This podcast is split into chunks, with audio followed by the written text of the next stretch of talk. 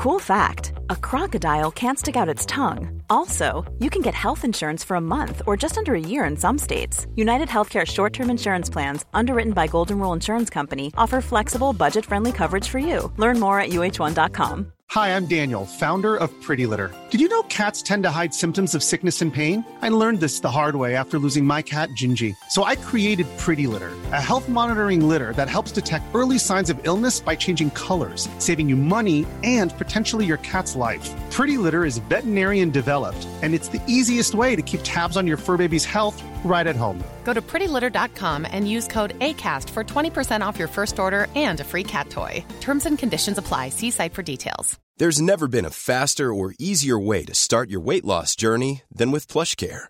PlushCare accepts most insurance plans and gives you online access to board-certified physicians who can prescribe FDA-approved weight loss medications like Wigovi and Zepbound for those who qualify. Take charge of your health and speak with a board-certified physician about a weight loss plan that's right for you. Get started today at plushcare.com slash weight loss. That's plushcare.com slash weight loss. plushcare.com slash weight loss. Farándula 021, un podcast de cultura pop con periodistas, psiquiatras y vestidas. Comenzamos. Sean bienvenidos y bienvenidas a el episodio número 26 de Farándula 021. Hoy tenemos un programa que van a, como dirían los españoles, van a flipar. Evidentemente tenemos la sección Ver o no ver, donde vamos a hablar de una película independiente llamada Ok, está bien. De la película más reciente de Night Shyamalan, Old.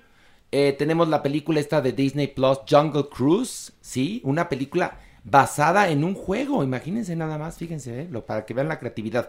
Y la serie tan controvertida de Netflix, Sex Life. Además tenemos lanzamientos musicales, tenemos El Averno, tenemos, vamos a hablar de, de, pues, de todo lo que está pasando. Ay, también de, de, pues la difamación de la que fui yo víctima recientemente de un asqueroso programa. Y bueno, sí, evidentemente, ya les platicaré, los voy a demandar. Pero son muchas cosas de las que vamos a hablar, así que usted quédese ahí sentadito. Saludamos a Mauricio Valle. Mauricio, ¿cómo estás? Muy bien, contento de escucharlos. Nosotros más contentos de escucharte, Mauricio. Fíjate, nada más tan, tan febril, tan, tan, tan, tan auténtico y tan activo tú como siempre. Eso nos da mucho gusto. Está el periodista, el periodista de, pues de las exclusivas. Alejandro Brock, ¿cómo estás? Bien, muy contento. ¿Cómo están ustedes? Está la Maniwis, Maniwis, ¿cómo estás? Ay, muy contentísimo, así tu programa 26. 26. Oigan, y Pilar Bolívar no está porque pues después de la discusión tan espantosa que tuvimos la semana pasada, uh -huh. ya no quiere volver. No, no es cierto, no, no, no, no, no. No, Pilar es maestra y entonces tenía que, que calificar 70 exámenes. Y pues empezó hoy, entonces pues no, no. Ay, sí, Era para mañana, entonces pues no, no, Pilar, no dejes todo al último momento. No, pero bueno, no vamos a hacerla quedar mal frente a los alumnos, pero tenemos, miren, un invitadazo que bueno, verdaderamente, ¿qué les puedo decir? El tío Robert, un aplauso para el tío Robert, bravo. Muchas gracias, muchas gracias. Qué bien se siente. El tío aquí. no, bienvenido, tío. Oye, de entrada nadie se le invita aquí para maltratarlo. Y tú cuando invitaste a tu canal con el cojo feliz me trataron muy bonito. Sí, Hasta sí. cafecito me dieron, fíjate nada más. ¿eh? Cafecito y unas pasticetas. Ay, para que valoren. Ay, qué Para que valen. Qué ¿eh? tío Robert. Sí, no, sí, ahí es. Además me quedó caminando a la locación. Sí, Porque somos está- vecinos. está muy entonces, cerca. no, estuvo perfecto. Y entonces, bueno, lo, lo quisimos invitar porque el tío Robert va a participar con nosotros hoy en el podcast de entrada en esta sección. Ver o no ver. O no ver. Y vamos a comenzar hablando de Ok, está bien, película del tío Robert.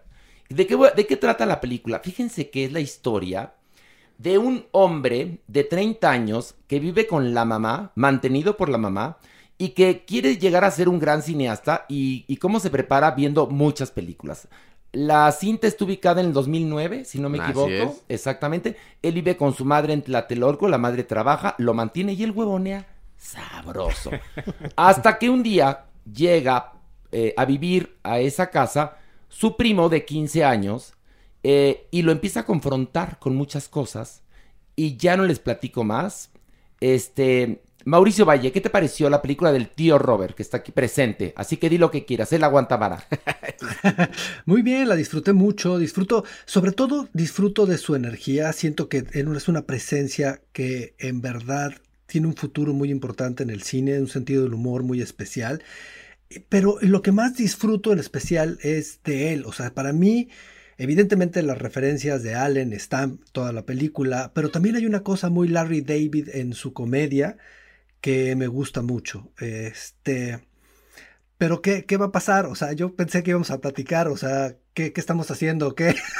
Es que estamos haciendo, te platicar la sección ver o no ver con el, el interfecto aquí, porque al, a la larga, ya habiendo visto la película nosotros y discutiéndola, pues sale la luz y la gente se le antojará verla. Entonces, acaba tu opinión, va la mía, la de la Maniguis Alejandro, y luego el tío Robert dará eh, réplica y nos va a platicar, porque, pues, al parecer a todos nos gustó la película. Entonces, eh, termina No, nada más. eh, No, es eso, o sea, yo, yo tenía más bien preguntas de, de su viaje con la, con, el, con la película. Ah, pues ahorita se las haces. Yo te quiero decir una cosa. A mí me encantó la película. Tenía terror porque dices, chin, cine independiente. Híjole, no, hay un riesgo. El tío Robert ama el cine, pero luego hay mucha gente que ama el cine, pero que no sabe hacer cine. Entran todas estas dudas, ¿no? Pero también me acordé de la nueva ola del cine francés, que gracias a, a que los críticos les decían a los cineastas, hacen cine de la chingada. Entonces los cineastas les dijeron, pues van ustedes. ¿Y qué crees? Ahí salió Godard y salió una bola de, de gente muy talentosa. Pero la película, de entrada yo conozco a muchos personajes como él, como este, como este hombre que se le fue el tren. Porque este tipo se le fue el tren y, además es genial porque tú interpretas a un hombre de 30 y tienes 40. Entonces lo hace aún más patético, en el buen sentido de la palabra. Y es una película sobre la envidia. Es que la lectura, tiene varias lecturas, pero la primera es cómo cuando llega el primo, que es joven, pero es guapo, pero le, hace, le va bien en los deportes, está estudiando, y el otro, lo único que hace es huevonear, ver películas, ser mantenido por la mamá y dar una clase de cine en un asilo, fuera de eso no hace nada. Y entonces el primo lo viene y lo confronta con lo que es la vida. Y al tipo no le, le, le, le supura la envidia. Pero además el personaje está tan bien, tan bien este, delimitado y, y delineado, que yo cuánta gente vi como él en mi historia cuando comencé como periodista de espectáculos, que iba yo a la cineteca a investigar, a ver películas y, la muestra, y te encuentras esos personajes que están ahí, que quieren, pero, pero, pero no salen de su zona de confort y son espectadores. Pero básicamente creo que la película es sobre la envidia. Manigus, ¿qué te pareció? Ah, me, encantó Maniwis. Es un gran espejo social, Maniwis, que muchos se van a reconocer en esta imagen. En verdad, en verdad te toca. Hay momentos en que, en que dices, en verdad, por ejemplo, a mí lo que me sucedió con la mamá era decir, señor, abra los ojos, deje de estar manteniendo este huevón. Y es muy interesante lo que dices, Maniwis. ¿Qué? Cómo se enfrenta a, a su primo que tiene todas las posibilidades en la vida. No, y la madre más, ahí hablan de otra cosa interesante, cómo se genera el machismo en México. Bueno. Porque la mamá lo mantiene, mi hijito, que te hago tu sandwichito. Y cuando ves al papá dices, claro, ya entiendo todo. No, la verdad es que a mí la película me encantó. Alejandro. También la adoré, es eh, buenísima, tiene un chorro de aciertos, de elementos de verdad muy destacables. Eh, tu actuación es buenísima, genial, Ah, gracias, gracias. cargada de momentos de mucha luz, de mucha alegría. Yo me la pasé eh, riendo. Creo que es también muy afortunada esta otra interpretación que se da de Tlatelolco. Estamos acostumbrados a ver a Tlatelolco con estas cargas simbólicas de el 68, el temblor, eh, todo. Y pues bueno, le dan justamente a Tlatelolco esta vida más social, más cultural. Eh, de verdad, lo más importante creo yo es el guion, que es tu trabajo, cómo haces esta reflexión social, cómo haces estas referencias al mundo cinematográfico y sobre todo cómo retratas a una generación, retratas a un grupo social y retratas a una personalidad con tal inteligencia. Estamos hablando de la película Ok, está bien, es, que es cine de autor del tío Robert. Ahora cuéntanos por qué, por qué esta historia, por qué quería retratar esto, ¿Qué te llevó y cuántos este, obstáculos tuviste que librar para poder hacerlo? Bueno, para empezar, siento muy bonito todo lo que me dicen, hasta me, me sonrojo. Eh, ahora, ahí viene lo feo. Eh, eh, Mariano está basado en, en, la persona que yo era en mis, en mis 20. O sea, yo llegué a los 29 años tal como llegó Mariano. No mames, ¿en serio? En ese entonces yo andaba con la directora de, de la película, pero ella tenía la idea de en algún momento entrar a estudiar al CUEC. Uh -huh. Andábamos los dos. Este, yo escribo el guion, eh, en un momento que tengo una crisis, porque yo ya daba cursos de cine, en algún momento tuve... en el asilo Mundet, ¿no? Ah, no era el asilo Mundet, tenía una cosa eh, que es un proyecto que extraño muchísimo, que se llama el Centro Cultural Woody Allen, donde ah, dábamos, dábamos, cursos de cine, de filosofía y lo que le llamamos subcultura pop. Ok. Entonces yo, yo a mis 29 ya había dado a lo mejor 20 cursos de guionismo cinematográfico, pero jamás había escrito una película. Así, okay. igual de patético que, que Mariano. Entonces me acuerdo que una vez llevé a Gaby a su casa como a las doce y media de la noche, cerca de la una, y en ese momento exploté y dije, soy patético, soy un perdedor, no he escrito una pinche película y doy clases de eso, y le dije, ¿sabes qué? Me voy de la ciudad y no regreso hasta que tenga mi primer guion.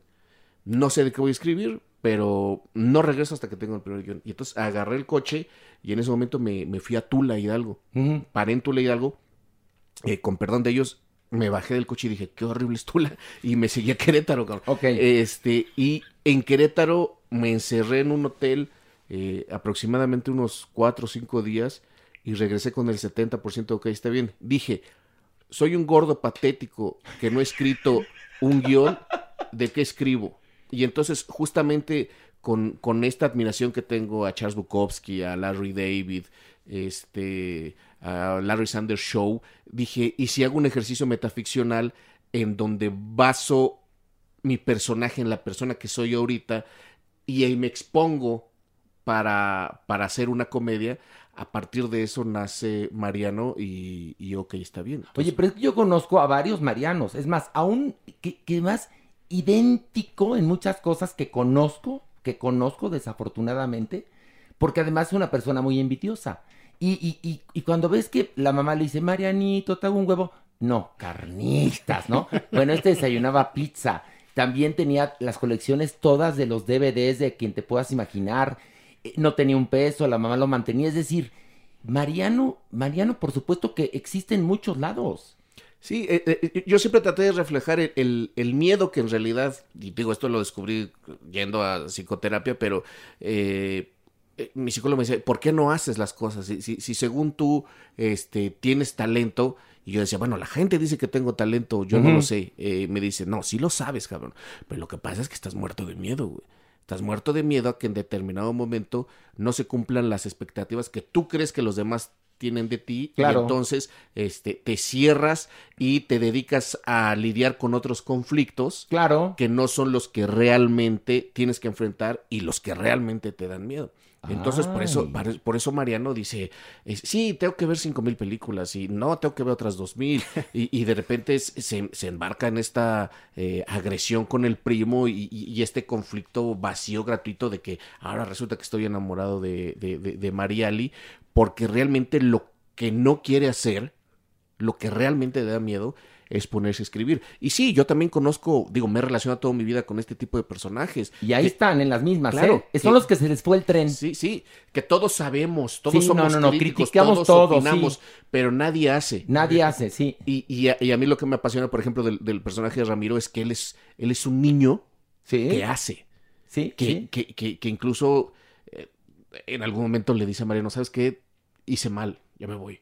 No, claro, pero además... Sí. Voy un, a enfrentar, regreso a enfrentar. Yo regreso a enfrentar. No, porque además el, el, el primo llega a vivir a, al departamento de Tlatelolco porque algo pasó muy feo que nunca se sabe en Querétaro que hace que la familia lo mande con la tía a estudiar a México. Y él, no, no quiero decir ya más porque no hay, te, tienen que ver la película. Mauricio, ¿qué pregunta tienes tú? Yo quería saber, o sea, un poco conozco el proceso porque hay, hay gente que, que quiero a, alrededor del proyecto y este, un poco conozco los años en los que escribes el guion, que te asesora Paula, y luego el tiempo que pasa para, para que produzcas la película. Yo tengo una obsesión con la temporalidad de las ideas, sobre todo cuando las ideas eh, parten de una cosa tan personal como este proyecto. Y mi pregunta realmente es, en todos estos años que pasaron de la escritura allá, ¿nunca dudaste de hacer esta película? A ver, pude, pude vencer el miedo de escribir el guion. En algún momento termino el guion, lo presento y se gana la, la, beca para reescritura de IMCINE donde, donde me asesora Paula Markovich y me, me, regresa el alma al cuerpo porque yo estaba aterrado. Si, si, me hubiera dicho, no, tu guion no vale la pena, te lo juro, yo no sé qué hubiera pasado conmigo porque estaba aterrado. Era, era un tipo muy, muy estúpido en ese, en ese momento.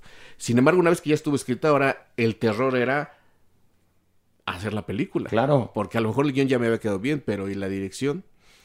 Entonces, durante muchos años, yo primero culpaba a los demás porque todo el mundo leía el guion y me decía, qué maravilloso. Es, está padrísimo. Y yo iba a lecturas y era, no manches, es, pocas veces se ha visto una comedia así. Y de repente yo era así como de, ok. ¿Y? ¿Y? Help me, ¿quién me va a ayudar? O sea, ¿quién, quién me ayuda a hacerlo? Y, y, y, nadie. O sea, nadie, nadie me tendió la mano. Yo me enojaba y decía, ah, nadie me tiende la mano. Con el tiempo y con la madurez descubres que nadie te va a tender la mano, cabrón. No, Tú Oye, tienes pero que hacerlo. Entonces me surge una pregunta. El tío Robert que yo conocí en YouTube, desenfadado, de humor negro, cabrón, eh, quizás un poco agresivo, ¿ese no era el tío Robert de, de antes de aventarse a hacer un guion? Sí, o sea, siempre ha ¿O habido... lo llevabas como por dentro y no lo externabas como lo externas ahora? Eh, siempre ha habido es, esa parte, yo la llamo mi, mi, mi, mi parte oscura, eh, mi parte donde de repente digo, digo las cosas a veces sin, sin pensar y que me- eso me ha generado motes y, y, y- y demás, etcétera. Eh, pero pues nunca lo utilicé como para sobrevivir. O sea, yo, yo tengo que está bien, de repente, pues nadie, nadie me ayuda a levantar la película por, por culpa de Alejandro Calva, que fue alumno del Centro Cultural Woody Allen, lo conocí, un día me dice, vente, hay un open mic de, de, de, de stand-up. Le digo, no es cierto, ha de ser cuenta chistes. Me dijo, no, vente, descubre el stand-up y me, me meto ahí. Ok. Entonces, este, todavía los primeros años yo seguía escribiendo. Yo tengo ahorita alrededor de cinco guiones de largometraje escritos y dos obras de teatro. Este, yo seguía escribiendo, pero en determinado momento, pues me desvías al stand-up. Te digo que Gaby, en ese entonces, entra al CUEC, termina el CUEC, y lo primero que hace cuando se, se titula es acercarse y decirle, decirme, dame, ok, está bien, porque quiero que sea mi ópera prima. Mm, bu- Bueno, pues ahí está la vida. Mira, uno tiene que tocar todas las puertas, las que hay. Eh, y luego, si no abre ninguna, uno espera y te juro que tarde o temprano va a abrir una. Y te felicito, es una película estupenda, más hecha en blanco y negro que todavía le da un sentido. sí, un Y yo creo que es, si quieren saber lo que es la envidia, vean esta película porque la envidia desafortunadamente nadie la acepta. Nadie acepta que tiene envidia, ¿sí o no? Sí, es sí, sí. pecado capital, pero no, no, no, nadie la acepta, ¿no? Les gusta provocarla, pero nunca sentirla, ¿no? Y cuando la sienten no lo aceptan. Bueno, esta película es toda una di- disección sobre la envidia, lo que te puede dar la envidia, porque además, eh, ¿qué significa eh, la envidia? Querer lo que otros tienen. Y este hombre, Mariano, pues quiere que todo le caiga por añadidura porque él cree que es genial. Y la verdad es que además es una comedia, entonces van a reír, porque está llena de estos clichés que tienen este tipo de personas, que son como, eh, por ejemplo, quieren conocer a un Mariano, vayan a, no sé si todavía existe el, el Parnaso en Coyoacán, ¿sí o no? Sí, ya no existe. Ya no, Ya existe. existe. Estaba, Bueno, ya no. en el Parnaso, en la Cineteca. Sí, ¿Sí o ahí no? sí, ahí vas a encontrar muchos, Muchos marianos. Sí, bueno, yo no. conozco muchos marianos, muchos marianos. les gusta comer el gluten, son de mucha dieta de gluten, son muy críticos, les gusta coleccionar.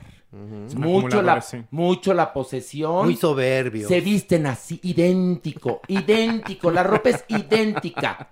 Se quieren poner elegantes y usan una camiseta como de un grupo con un saquito. ¿Sí o no? De terciopelo. Sí. e- Ese es Mariano. Bueno, pues vamos a eh, ver o no ver. Mauricio, ver o no ver. Claro que ver. Mauricio, ver. Ok, Alejandro. Definitivamente. Maniwis. Clararira que ver. Este, tío Robert, ver o no ver. Hay que, hay que verla, hay que verla. Y ahorita no, fíjense No, que no. fíjense que es mía. Es Sí. mía y no, no se las presto. Oye, pero ¿dónde, dónde se ve? Eh, es otra de las cosas. Eh, yo decidí aventarla y hacer una gira por autocinemas. Después hicimos un live en Facebook donde vendimos miles de boletos afortunadamente. Y ahorita está en Vimeo On Demand. Está en un tweet fijado. Eh, hasta arriba y ahí está el link para el, el, el Vimeo, Vimeo On Demand. Eh, nada más presumirles que acaba de ganar eh, la semana pasada en el Disao Festival de Cine de Tucumán, Argentina, se ganó el segundo premio a Mejor Película. Oye, muy bien. Sí, ya es su primer premio internacional. Ya, muy bien. En el Festival 24 horas por segundo se ganó el premio del público. Ok. En Guadalajara 2018 en Cine en Construcción, cuando todavía no estaba terminada, se ganó también otros tres premios y fue selección oficial en el Festival de Cine de Oye, de y no, no, hablando de que la película, según yo, el tema principal es la envidia y la envidia de los compañeros cineastas y gente de cine que se sienten verdaderamente, este, poco menos que ultrajados cuando alguien nuevo entra al mundo del cine. Bueno, ok, bien, tiene enemigos declarados. Algunos críticos que, son muy respetuosos no me han dicho quiénes, pero siempre que la película se presentaba en un festival, se armaba la rebambaramba con el jurado porque muchos decían, ni de pedo, o sea, ¿Y por sobre, qué? sobre mi cadáver. ¿Pero por qué? Que porque es políticamente incorrecta, Y- que y- porque es misógina, que porque... te- ta, ta, ta, ta, ta, ta, Pero ta, espérame, ta, ta. a ver, políticamente incorrecta. La vida, a, a pesar de la corrección política, la vida es políticamente incorrecta. Y el arte es un espejo de lo que pasa. Claro. Eso pasa allá afuera y es un análisis. Sí, Sí, sí, sí. entonces, ¿qué quieren? Pero ¿Qué? están reflejando la envidia nuevamente. Ahí está. ¿no? Sí, sí, y, y- y- y, bueno, a pesar de todo, la película ha, ha salido. Yo renuncié a exhibición en, en teatros, porque aparte las, las Ah, no, negociaciones te con las una mierda. distribuidores... Sí, te da una mierda. O sea, nosotros ahorita te- podemos presumir que tenemos una película en números verdes, o sea, recuperamos todo lo que invertimos sana, sin necesidad de acercarnos a ninguna distribuidora. Y las, las mismas eh, personas que, que, que nos querían destruir nos decían, no vas a ver dinero con el boletaje de salas. típico, típico. No vas a ver típico, nada de dinero. Típico. Entonces yo dije, bueno, pues agarro mi película, me la pongo bajo el brazo Claro. y hago una gira por autocinemas y, y me presenté por muchos auditorios de todo el país. Y hay una cosa, a mí no me da gusto el mal ajeno, pero con la pandemia, los dueños de los complejos cinematográficos se dieron cuenta, se dieron, espero que se hayan dado cuenta lo culeros y cabrones que son con los cineastas y con las eh, casas productoras. Porque al final de cuentas, el último que ve un peso, de acuerdo a los sistemas de, eh, de distribución y de ganancias en nuestros complejos cinematográficos, es el productor. Ganante es el de las palomitas. Te lo juro que sí. Pero con las nuevas tecnologías te los chingaste. Entonces, repite dónde la gente puede ver. Ok, está en bien. mi cuenta de Twitter, búsquenme como tío Robert, Sí. arroba te amo tío Robert, en el tweet fijado hasta arriba, ahí está el, el link para que en Vimeo On Demand eh, la puedan ver. Y aparte trae muchos, muchos extras este, que le fuimos, que le fuimos añadiendo. Ojalá se puedan dar un No, vean la, vean la película, por favor. Y van a ver, en serio, lo que ustedes creían que era un estando pero, actuando, y actuando muy bien, y contando una historia que nos llega a todos, señores. Este, obviamente esto lo vamos a publicar en redes sociales para que usted tenga acceso a ver el Vimeo y ya, más fácil, ya, o sea, ¿qué quieren? Que vayan y se las- les prendamos la computadora en su casa, no, eso no existe. Vamos a nuestro siguiente análisis que es Old, eh, película de Night Shyamalan, eh, protagonizada por nuestra gloria de la actuación, Gael García Bernal, y un fabuloso elenco. Maniwis, ¿de qué va la película? Pues fíjate, una familia preciosísima norteamericana, Maniguis, se va de vacaciones a un lugar paradisíaco. Llegan a este hotel de gran turismo, Maniguis, pues porque ellos se la quieren pasar bien y relajar. No es como el hotel en el que se fue nuestro productor con Patty, ¿no? All inclusive, más o menos. No, porque nuestro productor se fue a echar pata, fíjate. Sí, fíjense que se fue a Puerto Escondido con una tal Patty. Patty. Y nada más que Patty se, pagó. pues se fue a echar Patty, entonces Se Se fue a echar a Patty, pero Patty, pero Patty pagó. Ah, Oye, Patty pagó. O sea, salió padrote nuestro productor. pero 18 bueno. meses sin intereses, Sí. la pobre Patty va a seguir pagando. Pero, Pero bueno, bueno, este es un hotel más elegante que el que fueron mucho más el elegante. productor y Patty. Muy Ok. exclusivo, Aywis. Y ellos pues quieren tener actividad vacacional. Y en el mismo hotel les proponen irse a una playa, Secreta. privada, secreta, en donde pueden pasar todo el día. Ellos dicen, ay, mira, no se nos había ocurrido. Vamos, Aywis. Total que se va la familia bien contenta junto con otros huéspedes del hotel. Llegan a la playa, Aywis. Y les dice el del hotel, paso por ustedes con la tardecita, amiguis. Cualquier cosa me echan un grito. pues bueno, llegan ahí a la playa, maniguis, y se empiezan a dar cuenta que pasan cosas bien extrañas, tú. Como por ejemplo. Como por ejemplo, amiguis, que el perrito que llevaban se muere como a los 10 minutos. Como que la abuelita que iba con la otra familia se nos petatea a la media hora. Y dice, Eso o sea, no está te das correcto. cuenta que en esa playa, porque además no es que esté yo spoilereando, la gente envejece más Exacto, rápido. se dan cuenta que el tiempo pasa de una manera muy peculiar, Maniwis, y que cada hora son aproximadamente como ocho años. Ok, ya no digamos más. ahí. Tío Robert, ¿qué te pareció? Digo, eh, he de ser sincero, yo a Shyamalan hace mucho que ya no le, ya no le creía nada, lo había abandonado, pero como me invitaron al programa dije, vamos, Vamos a verla. a. Y, y la verdad es que, pues, me sigue pareciendo una película tramposa como la mayoría de los guiones de, de Shyamalan, pero la gente le sigue, le sigue encantando este tipo de cosas, que al final, con, con un guion, so- con un final sorprendente, la gente dice, ah, Shyamalan, somos fans de Shyamalan, pero no tiene ni pies ni cabeza lo que está, lo que está pasando. Hay cuatro o cinco escenas que es de botarse de risa.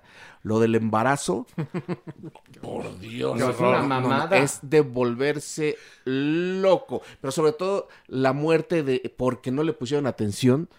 ¿Cómo, parece? cómo- cómo lo resuelves? Ah, es que no le pusieron atención. De verdad, pa- parece sacado. O sea, es, es una cosa sorprendentemente absurda. Cuando un escritor es muy, muy pinche, te cuenta una historia y como ya no sabe cómo terminarla, le da una vuelta de tuerca. Entonces, todo fue un sueño, por ejemplo, ¿no?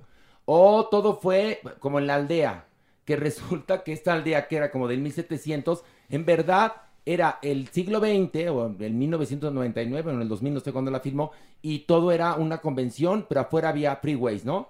Entonces, hace estas mamadas. Esta película Old no está extinta, no, o sea, Old no, no, no, obviamente también entra en el rubro de las mamadas de Shyamalan. Este, Mauricio, ¿qué te pareció? Sí, es un director bastante peligroso porque es hit or miss, o sea, o le da muy bien o la verdad las películas le quedan horrible y tiene muchos años que no funciona lo que hace. Creo que el gran problema es que sus ideas nunca están bien desarrolladas porque tiene grandes ideas, o sea, todas sus películas, por más malas que sean, son grandes ideas mal ejecutadas. Y creo que ese es el problema de esta película. No está preocupándose por desarrollar una gran idea, sino por hacerla fácil y accesible para la gente sin tener mucho que pensar. Y ahí es donde está fallando. La película es, es pobre por su inmediatez, es horrible el trabajo también de maquillaje. Eh, es una película de pandemia, también es una película que se hace en, en un momento de crisis y se hace con poco dinero, está hecha en Dominicana, en Atlantic Studios. Eh, se, siente, se siente hecha rápido, se siente hecha pobre, se siente pensada, eh, se siente pensada de forma pobre y sin ganas de resolver realmente los conflictos que quiere contar, sin ni siquiera preguntarse cuál es el conflicto central de la película. Y es eso, es una película que apantalla gente que, que usa el cine como background watching, o sea, esa gente que quiere planchar y ver la tele, este es exactamente el tipo de película que funciona, porque, porque sí, o sea, al final acaba siendo algo que los sorprende mucho, porque no estaban viendo qué estaba pasando realmente y no se dan cuenta de lo pobre y elemental que fue toda la historia. ¿Se acuerdan de esta película que se hizo en no sé en cuántos idiomas, Perfectos Desconocidos, que era una mierda? Y que todo el conflicto que ocurría durante hora y media al final resultó que era un sueño, ¿no se acuerdan? Una mamada de película de Manolo Caro con Cecilia Suárez y su elenco ese que siempre le gusta. Este, bueno, esta le ocurre lo mismo, no les vamos a contar el final, pero yo de este hombre Shyamalan, la última película buena que vi fue El Sexto Sentido y Un- Unbreakable. Desde entonces no ha hecho una buena película el cabrón. O- tío Robert, dime. Pues dime quizá la si- primera de su trilogía de los superhéroes, que era la de... Ah, ya, ya, ya, ya, claro. Que, que no es... Un- Unbreakable, es Unbreakable. No, no, no, no, no. Bueno, sí, no, sí es un La primera la, es que Unbreakable. sigue, sí, es, es Split. Split, ¿no? Se Es llama. el tipo de las Es personalidades, ¿no? Ajá, Sí, y que ya después mal. combina Split con Unbreakable y hace una que es terrible. No, la- una mamada. tercera. Pero Split, pues todavía se deja, se deja ver. Pero una de las cosas que, que es muy, muy interesante lo que dicen es que casi siempre el cine de ciencia ficción eh, tiene una lectura muy interesante sobre lo que es la sociedad o sobre lo que quiere transmitir el guionista o el director. Pero esta carece justo de eso. O sea, no, no, no tiene que la sostenga. Al final dices, ok, bueno, ¿y todo esto qué? O sea, ¿qué me quieres decir? Pues es que de repente nada. parece que nada más es una serie de muertes en la historia sin un sustento inteligente. Es decir, el guion es totalmente vacío. Pareciera que no hay un verdadero conflicto en los personajes de la muerte, de este proceso de, envejecimi- de envejecimiento. Nada más se asustan porque sí, muere uno tras otro, tras otro, tras otro, sin la profundidad que Eh, se desearía. Hay momentos de verdad que ya ni siquiera las muertes sorprenden en los efectos especiales tan chafas, ir una tras otra sin un movimiento interesante, en, en- en pensar qué pasaría realmente con cada uno de Mira. los personajes y sus naturalezas, es desastroso. El ¿Qué, tío, Ro- Maniwis? el tío Robert dijo algo ciertísimo. ¿Qué Es dijo? una película tramposa, Maniwis. Sí. Tramposa. Que se traiciona a, a su misma, a su misma trama. Envejecen los que tienen que... Pero otros no envejecen tan... A ver, ¿por qué nunca les creció el pelo? ¿Por qué nunca les crecieron las uñas? Ah, pero si se nos embaraza en media hora, veo, Maniwis, si nos nace el chilpayate. Oye, y Gael García, que se echa los pedos más arriba del culo. Ay, no, no, no, Perdóname, es mucho más no, digno no, no. el trabajo del abuelo y yo, el que hizo ahí Gael, que esta chingadera. ¿Sabes qué, qué ¿Qué? sensación me dio? ¿Qué? Que Gael García toda la película estuvo, mira qué bien estoy. Mira, vas a ver ahorita la escena que te voy a hacer.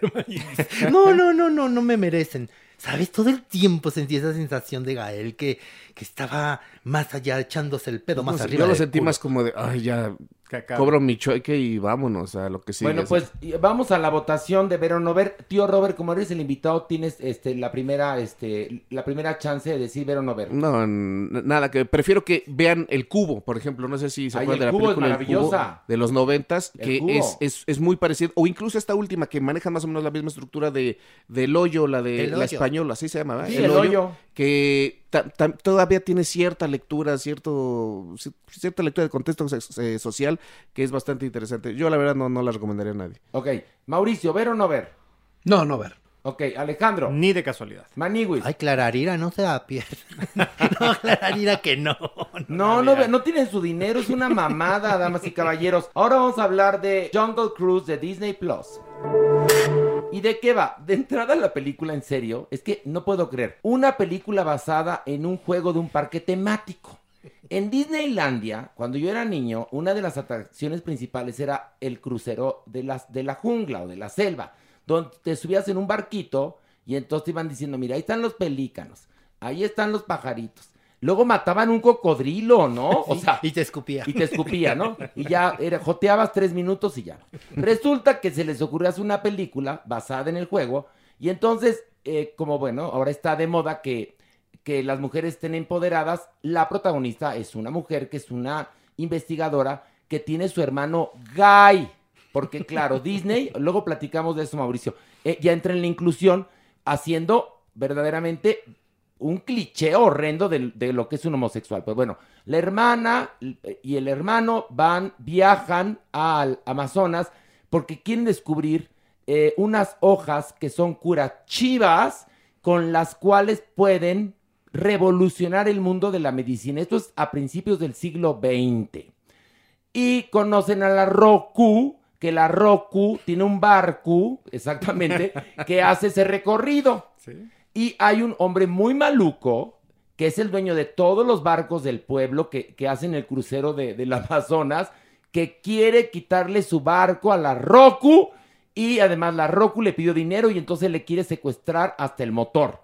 Y entonces la investigadora, su hermano Guy y la Roku se van a buscar estas hojas divinas para encontrar la fórmula para salvar a la humanidad. ¿La narré bien o la narré de la chingada? Tío Robert, ¿la narré? Nada, te faltó decir que el personaje gay sí son muy open minds en, en- en Disney ya, pero nunca dice que es gay. Nunca, nunca. O sea, es como de, a ver, Que, que la semana pasada, te voy a platicar, casi nos sacamos los ojos aquí. Mauricio y Pilar contra Alejandro y yo, hablando de una noticia que luego cambió, en la cual supuestamente Gonzo era trans, ¿verdad, Mauricio? Y luego resultó que no, que no era trans, que nada más quería jotear. Se quería poner el vestidito de, de la Cenicienta. Pero discutimos sobre la hipocresía de Disney. Y Pilar y Mauricio alegaban que, aún siendo hipócritas, era bueno que hablaran de inclusión, ¿no? Y nosotros decíamos que cuando eres hipócrita, quedas como el burro Van Ranking cuando eh, dio su mensaje muy sentido respecto a la muerte de Sammy y se olvidó apagar el teléfono y dijo, "Ay, ya lo hice para que no me anden diciendo, ¿no? Bueno, así quedas. Pero es cierto, el personaje gay nunca dicen que es gay. No, no, no, no. Pero, pero lo retratan con unos clichés infames. Claro. Pero bueno, este, ¿qué te pareció, tío Robert? híjole. Mira, yo a veces, eh, sobre todo con las películas de Disney, parece que, la, que las, las películas las escribe la gente de marketing y uno que otro sociólogo ahí como para ver qué le va a gustar a la gente, qué le va a gustar a los, a los, a los niños, a los chavos, y, y de repente es, meten unas cosas que están muy, muy forzadas para que gusten, ¿no? La mujer empoderada, este, la historia de amor, es que no, soporto, es, es, siempre tiene que haber una historia de amor en todas las películas, siempre, es, o sea, ya, ya es obligatorio, la patada en los huevos, o sea, siempre tiene que haber una patada en los huevos, Eh, me parece que es, que es una película que, bueno, a, a rato se deja ver si, si tienes a tus niños y, vale, vamos a ver esa tontería y, agradeces que es, bueno, afortunadamente no, no me aburrí, pero es una película que pues ni fu ni fa, o sea, puedes no verla y no pasa absolutamente nada. Agradeces a Emily Blunt, que la verdad a mí me- yo siempre Eh, disfruto. muy buena actriz. Emily Blunt. Dis- disfruto mucho, Sí. disfruto mucho, mucho verla, pero eh, la verdad es que también tiene algunas resoluciones sumamente absurdas. O sea, cuando ya, yo ya me voló la cabeza fue lo de... Bueno, es que no... No, dilo, cuando spoilerear. resucitan a los muertos o qué? No, que- no, no, no, antes cuando le dicen, ay, bueno, este, todo lo que nos gastamos, el dinero que nos gastamos en, en disfraces para, para hacer esta cuestión y ni siquiera se están espantando. Que aparentemente La Roca le pagó a todas estas personas, Como esta tribu. como esta tribu, para que hicieran Bueno, un- es un- que eso me faltó decir en la sinopsis. El mismo recorrido que hace en el barquito en Disneylandia o en Magic Kingdom, La Roca lo ha diseñado para que los turistas que van en su barco vivan la experiencia de conocer unos aborígenes que son unos actores entrenados por él, este, un hipopótamo que tiene ahí que le levante el hocico para que parezca que se enojó, este, bueno, todo lo tiene fríamente calculado.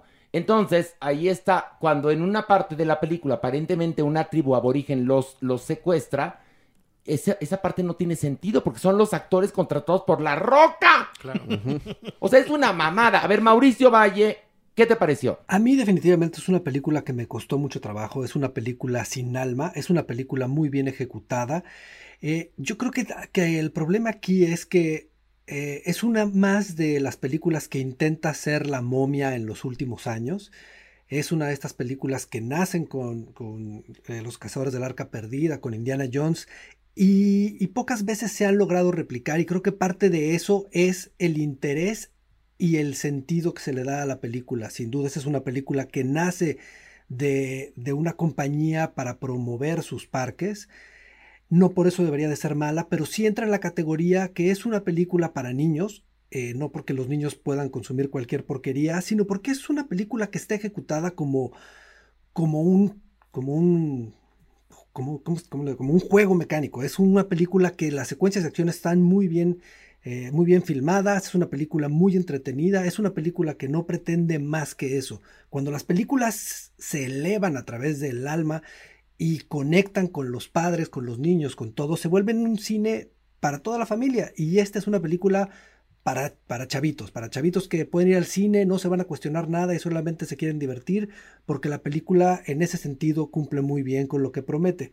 Pero no es una película que cualquier persona se puede meter al cine a ver, porque sí, definitivamente la película no hace sentido y se vuelve cansada muy rápido. Y hay un punto interesante que dice el tío Robert acerca de la apertura de Disney a- a- a- con respecto a la diversidad sexual. El personaje gay eh, que aparece ahí, Alejandro, ¿qué opinión te merece? No, a mí se me hace un cliché. Volvemos a lo mismo. Tratar de eh, incluir a la fuerza no era necesario. Y además, volver a esta exageración, eh, volver a este afeminamiento, de verdad es... No, muy- porque para Disney, ¿qué es ser un gay? Ahí les va. Un gay es un comprador compulsivo que viaja al Amazonas, aún sabiendo, porque ya ha hecho sus viajes científicos, que no debe llevar mucha ropa, lleva exactamente 37 maletas. Se pone ropa no adecuada, porque siempre anda de jaque y de smoking y todo, para andar en el barcucho ese de quinta. No sirve para nada, eh, estropea cualquier este, asunto. Es un obstáculo para la, para la acción. ¿no? Este, los malos les ganan por culpa justamente de él, porque es torpe. O sea, es una imagen espeluznante ya que hablamos de los clichés. no me Sí. defiendas, compadre. O sea, sí, exactamente digo, yo que soy gay, digo, y soy, seré joto, pero no pendejo. Y, y rechazado. Rechazado social, pero de buen corazón. Maniwis. No, bueno, es una película de fórmula de Disney. A ver, Maniwis, Maniwis. tú que eres icono gay, ¿Qué opinas al respecto? Pues pobrecitos, pobrecitos de los de Disney que retratan así a los homosexuales gays, Maywis. Pero bueno, es fórmula Disney. No, pero- Muy bien producida, colores impecables, efectos padrísimos, Maywis. Ay, yo estoy esperando que hagan la película del pequeño mundo, con puras muñecas de la, de la lagunilla, ya sabes, ¿no? Cállate, cállate que sí se te cumple, ¿eh? Cállate. Así están las cosas. Que en una de esas sí se te cumple. Pero bueno, este, ya opinamos todos. No, falto yo y de verdad es desastroso. Ándale. ¿Por qué? Porque esta fórmula que dice Maniwis no siento que esté redonda. De verdad, en algunos momentos Disney, si bien le falta un poco de contenido, le falta un poco de argumento de historia, cumple lo demás. Aquí estas dos horas pareciera que si ibas en el juego te quedaste atorado. Es súper, súper aburrido. Se comienza a sentir pe- pesada, eh, somnífera. Hay momentos en los que, por más que estén bien ejecutados los, los eh, efectos especiales, no se ven creíbles, se ven sobrados, se ven simplemente por apantallar. Creo yo que no es necesariamente una fórmula bien lograda, a pesar de ser con el sello de Disney. Mire, tío Robert, yo jeteé en la parte final. Reconozco que me jeteé. estaba- bueno. me eché mi tantito. pestañita, sí. ¿Sabes? Yo también que le echo mucho la culpa a, a La Roca. O sea, Dios. O sea, extrañas a, a- a los Mel Gibsons de las películas de, de Ay, acción sí, y sí. aventuras. A Harrison Ford. Harrison Ford, este, que a pesar de que no son los grandes actores, por lo menos te entregaban esos papeles tan sencillos, te los entregaban bien. Pero La Roca, o sea, un, No, no, un- no. un luchador convertido, En actor cómico. Sí, no, no, no. O sea, la verdad es que no, no aportan Nada, Nada, nada. Porque más Nada. la roca alguien le dijo, mira, tú, como eres el mejor pagado, en verdad es que la gente te adora, entonces él cree que es muy gracioso y te hace cara de pícaro soñadoras de cuenta a cada ratito y su close-up. Pinche roca, en serio. Sí, no, no, no. Es que es, es desesperante, es desesperante ver a La Roca. Y cuando ves a Emily Blunt versus La Roca, dices, no, pues sí, ma- manito, sí, tómate unas clases de actuación porque yo- la señora te chingó. Ahora, eh, se necesita mucha magia de Disney para creer que ahí hay química. No, sí, ellos. sí, O sea, no, es- con- ni con toda la magia de Disney yo me creo, ni tantito que, que se le acerca a A, Emily a Blunt mí me hubiera gustado más que la Roku ya salía del closet y se echara al hermano Al Guy. Sí. hubiera estado de mayor diversidad y mayor inclusión. Y que ella, que no la veía, el personaje de ella se ve prácticamente asexual. Sí, sí. O sea, se ve que, pues no, no sé, no se erotiza por nada. Que ella los viera. Pues Ahí echando pata como la roca es penetrada por el hermano Jotito. Hubiera estado más Su bonito. cuñada. ¿Sí? ¿No? Pero bueno. Eh, ¿Ver o no ver? Tío Robert. No, no, no pierdan el tiempo, no hay necesidad. Mauricio Valle, ¿ver o no ver? Si tienen hijos, lleven a sus hijos a verla. Ay, que, pero, pero, pero, ¿por qué? Pobres niños, mejor los lleven a Disneylandia. En tres minutos ves toda la chingadera. No digo. Si tienen hijos, llévenlos a Disneylandia y vean la película. Y si no pueden, no tienen dinero aquí a Six Flags, espero que todavía esté la canoa Caracatoa, es la misma emoción. Este, Alejandro Boroff, No, ni con hijos. Maniwis. Sí, que la vean con sus hijos. Pues qué, Maywis, que la vean con sus hijos. Bueno, Kaki, yo no, no la vean. Y si son como yo, de vientre estéril, menos. ¿Ok? Vamos ahora a hablar de la serie de Netflix, Sex Life. Mauricio, ¿de qué va? Es la historia de una mujer, de una familia en los suburbios norteamericanos. Esta mujer eh, toma la decisión en algún momento de su vida de casarse con el hombre bueno. Eh, eh, esa- ese matrimonio le da una familia, pero siente que algo le hace falta y desempolva el diario de esa pareja eh, salvaje y este chacal que tuvo en la historia que sí la atendía bien y se deja ir en esos recuerdos y, y empieza... ¿Sigo contando o ya en qué capítulo voy? Y- sigue y contando. ¿Qué y- capítulo? y bueno, Oye, sigue contando. él. Sigue contando que ya me estoy calentando. Sigue. Y bueno, pues reconecta con, con el amantuco, con el, con el examante, y pues bueno, ya es como un lío ahí familiar que, que se tiene que resolver. El esposo encuentra el diario y trata de, de replicar, y hay cosas que no funcionan, y hay cosas que funcionan, evidentemente. Este, y pues eso. Yo tengo una cantidad de amigas impresionadas por el pispiote que aparece. Sí, como Se no. me quedan muy impresionadas. Pero es. CGI, diles que es CGI. sí, no, no, no, es, es- es CGI. Ese chile no es de verdad. Nadie tiene pito de esos. Oye, ahorita el diablillo se lo saca y miren, yo sí. Oye, tío Robert, ¿qué te? Stone. Para mí, eh, te lo voy a poner así. es símbolo de la decadencia de Netflix. O sea, hace años, para nosotros, Netflix, los que empezamos a apostar a Netflix, era wow, qué buen sistema, qué, qué buenos, este, qué buenos programas, qué cosas tan chidas, documentales. Y ahora Netflix, que está invirtiendo tanto dinero, ya quiere ir por todo, por, por todo el público. Y entonces ya está entregando productos telenoveleros de bajo contenido intelectual, pero que la gente los mantiene en el top 10 de, de lo más visto. Me parece bastante rascuache y patético que Netflix ya le esté apostando a estos productos. Es horroroso. Yo me, reía con, cada cosa que pasaba. Eh, un erotismo tan chafa. Tan, tan mal planteado, tan mal realizado. Un personaje que aparentemente es psicóloga, cabrón. Psicóloga y que hace unas cosas tan, tan estúpidos que, bueno, que, ni, ni, morrita de, de, 12 años, cabrón. O sea, la verdad, yo eh, llegué me forcé para llegar a la parte del pene, que sabía que era el tercer episodio, porque en TikTok mencionan mucho, ¿no? Que ves, uh. polo, polo en el minuto no sé qué del tercer episodio, y ya cuando dices, ah, caramba.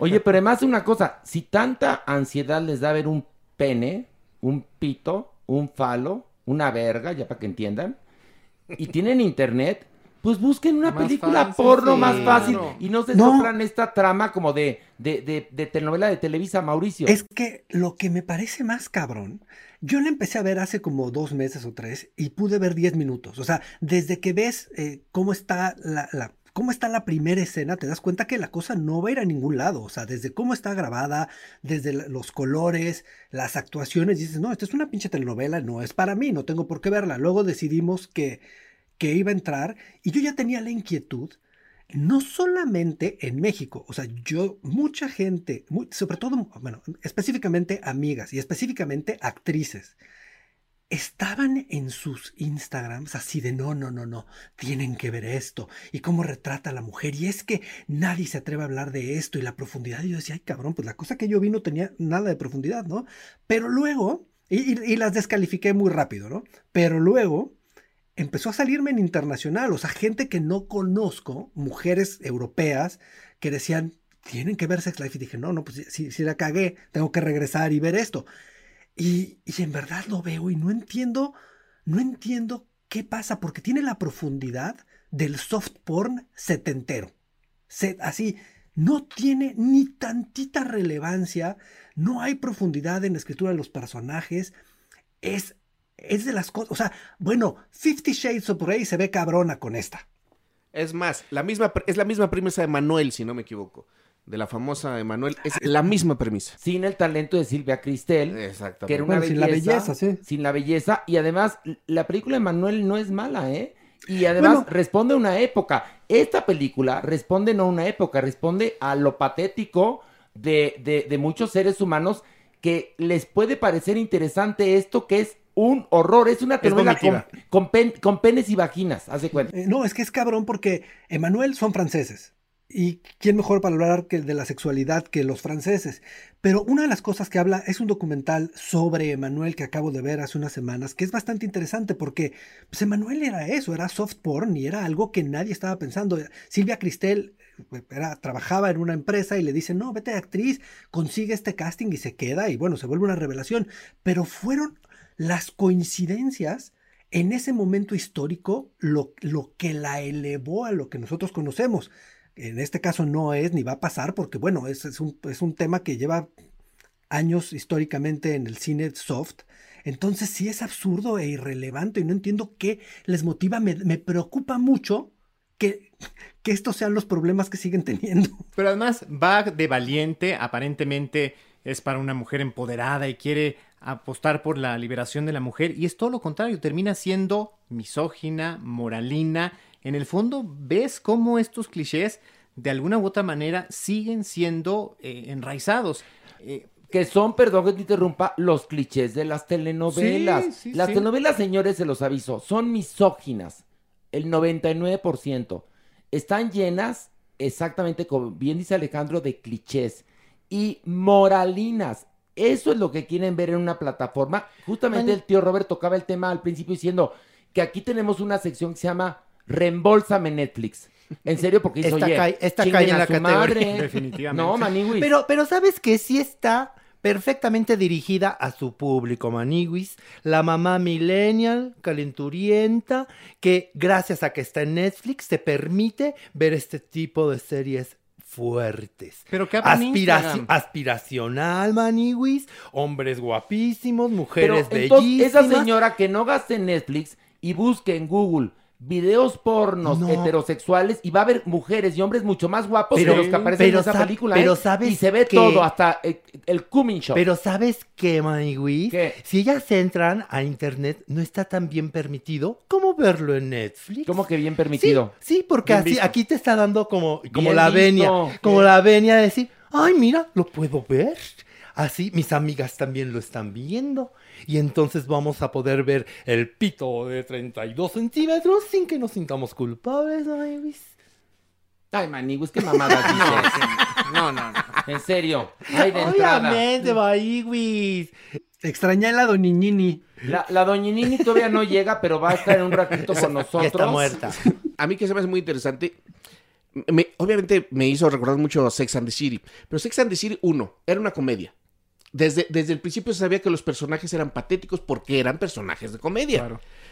Aquí lo curioso y lo que se me hace muy triste es que no es un personaje cómico. O sea, de verdad, todo este speech que está diciendo en su cabeza se lo creen. Eh, esta cuestión de que escriba un diario les parece verosímil. O sea, si de repente fuera como Sex and the City y, y- y- fuera una comedia, lo entendería, pero no es así. De verdad, están vendiéndolo como un producto. Pero además te cuento una cosa, Sex and the City, como bien lo tú, era una comedia. En Sex and the City te hablaban desde la verdad, que es muy diferente y no, para nada era moralina. No. Al contrario, te decían, las mujeres también se calientan. Exacto. Las mujeres quieren coger y tienen antojos. Y lo de, lo de, lo del diario, pues aquí no era un diario, era la columna de esta mujer que estaba ahora sí que en carne propia viviendo los conflictos de las mujeres de los noventas. Ya quisiera tener este- esta serie en la dimensión de Sex and the City, en verdad. No, porque Sex and the City también presentó Nueva York como nadie lo había visto en ese momento. Sex and the City hablaba de moda, Sex and the City hablaba de la sexualidad y hablaba de una sexualidad que en ese momento nadie se permitía hablar de algo así en la televisión. Sex and the City le dio voz a una mujer que no conocíamos antes en la tele. En el cine medio la habíamos visto, pero en la televisión, HBO ahí sí le dio la vuelta a lo que estaba sucediendo en la televisión. ¿Y por qué será? A ver, que tenemos, aprovechamos, tenemos al tío Robert que está tan, ahora sí que tan informado, la Manigus que es de la diversidad, tú Mauricio que, que también estás metido en el cine y Alejandro Broff que es pura fluidez. Mi pregunta es, ¿por qué entonces si hemos visto productos como Sex and the City, siguen funcionando estas telenovelas tanto que están en Netflix? Porque más Netflix, dimos la noticia hace como tres semanas, ya va a ser su primera telenovela. Y dijimos, su primera telenovela lleva como 37, pero están ahora sí ya apostando por los culebrones del canal de las estrellas. ¿Por qué chingados, tío Robert? Pues es el dinero, con dinero baila el perro y, y Netflix quiere dinero, dinero, dinero, dinero y eh, de alguna manera protegerse contra este impedimento de poder comprarle productos a, A Televisa, por ejemplo. a, a Televisa o a, o a otras a, otras este Televisoras. productoras, Sí, a claro. otras productoras y pues te digo, ellos quieren irse por todo. Yo respeto de repente mucho a HBO porque ellos dicen, "No, nosotros seguimos siendo el contenido de calidad." Digo, han tenido sus Tropiezos. Pero sí hay algo que tienes razón tú, ellos quieren ir por todas las canicas, pero tú llevas un, un- un proyecto a Netflix y te tratan como si fueran ellos Tarkovsky y tú fueras Juan Osorio. Así te tratan los cabrones, en serio, para hacer estas chingaderas. Pero bueno, vamos al momento de ver o no ver. Tío Robert, ver o no ver. No, no, no, no, no. Si eres sociólogo, tienes que verla y eh, hacer un análisis importante de lo que está pasando, pero si no es así, ni te acerques. Ok, Mauricio, ver o no ver. No, para nada. Alejandro, Ni tres minutos. Maniwis. Aunque esté caliente, no la vea. Yo le digo, ahórrese la mensualidad de Netflix y cómprese un dildo o un vibrador. Le va a dar mucho mejor resultado y no va a perder neuronas viendo esta mamada, ¿ok? Este, vamos a esto. Del pink al punk. y ya llegó el consentido de las multitudes, el auténtico rey de los realities y la radio, damas y caballeros, de Tlalpan para el mundo, Mario Lafontaine. Un aplauso. Bravo. Muchas gracias, querida familia de Farándula 021. Oye, Mario, Mario Lafontaine. ¿Estás contento en este podcast? ¿Estás feliz en este podcast? Absolutamente, como lo estoy desde hace 24 casi años. Muy bien, Mario. Y si no, Mario, ahora es momento de decirlo. No, porque fíjate que sí, realmente me hace feliz. De hecho, es el trabajo que más gozo de todo. Eso. Hay más que tu, el reality donde estás triunfando, quiero cantar, Mario, que la gente te vea a diario. Mucho, me divierte mucho y es bizarro, pero es algo, este, es interesante para, para uno. No, es muy divertido y la gente lo está amando. Es el reality más bizarro que he hecho en mi vida.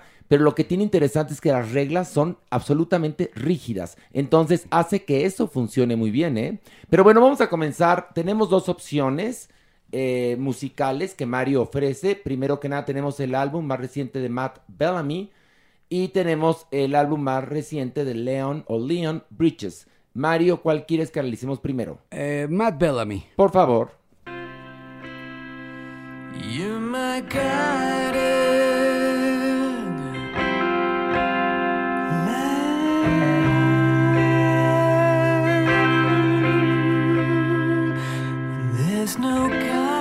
Bueno, esto se llama Cry or Sleep. Este, Mario Lafontaine, ¿qué opinión te merece? Eh, a casi tres años de que el más reciente disco de Muse, Simulation Theory, fuera publicado, Matt Bellamy esta vez lanza Cry or Sleep, un material que contiene eh, todo lo que el guitarrista y vocalista de esta agrupación ha creado en solitario en los últimos años. Salió el 16 de julio eh, durante el Record Store Day y cuenta con 10 pistas que van desde covers y versiones alternativas hasta temas completamente inéditos. Entre este material destaca una versión a piano del tema Take a Bow, una pieza instrumental de Prey que Bellamy escribió inspirada en la serie Game of Thrones, y sus versiones a los clásicos Bridge Over Troubled Water de Simon y Garfunkel y Fever, la sexy canción popularizada por Peggy Lee. Cry Sleep se editó en formato de vinilo acompañado de un cancionero con las partituras de todos los temas y a través del Record Store Day lo podías conseguir pero ya está subido a, todas las plataformas porque habían dicho que solamente se conseguía en vinilo, no, ya está. Eh, evidentemente tiene algunos guiños al trabajo de Muse. Por ejemplo, hay piezas que te recuerdan absolutamente a los a la música clásica francesa del siglo pasado, a Eric Satie, a Poulenc, pero también es un disco solamente para fans, porque a pesar de que es un gran, gran cantante, eh, queda claro que a él le gusta lo romántico y que este disco... Eh, pues son como pasajes sonoros con un toque a ratitos progresivo, hermosas baladas, logra un gran trabajo. Eh, yo insisto en que solo para fans porque si buscan a Muse no lo van a encontrar aquí. Aquí van a encontrar el lado más romántico y más corny de Muse. Oye, a mí se me gustó Mario Lafontaine. A mí también. o sea, me la pasé bien. Es decir, yo pongo la música cuando voy en el coche y, y si me quedo clavado es porque me va gustando. Es lindo. No sé qué le habrá parecido a Mauricio Valle. Mauricio, ¿qué te pareció este disco de Matt Bellamy? Me gustó muchísimo. Y tenía mucho tiempo que no me gustaba nada de Muse. La verdad, su voz me parece que, que tiene otro, otro universo aquí, otra profundidad. Yo sí soy un tipo muy, muy romántico para la música, sí disfruto mucho este mood del álbum y, en verdad sí me gustó muchísimo. ¿eh? Ok, bueno, pues vamos ahora, obviamente no tiene bote, vamos con el álbum Gold Digger Sound de Leon Bridges.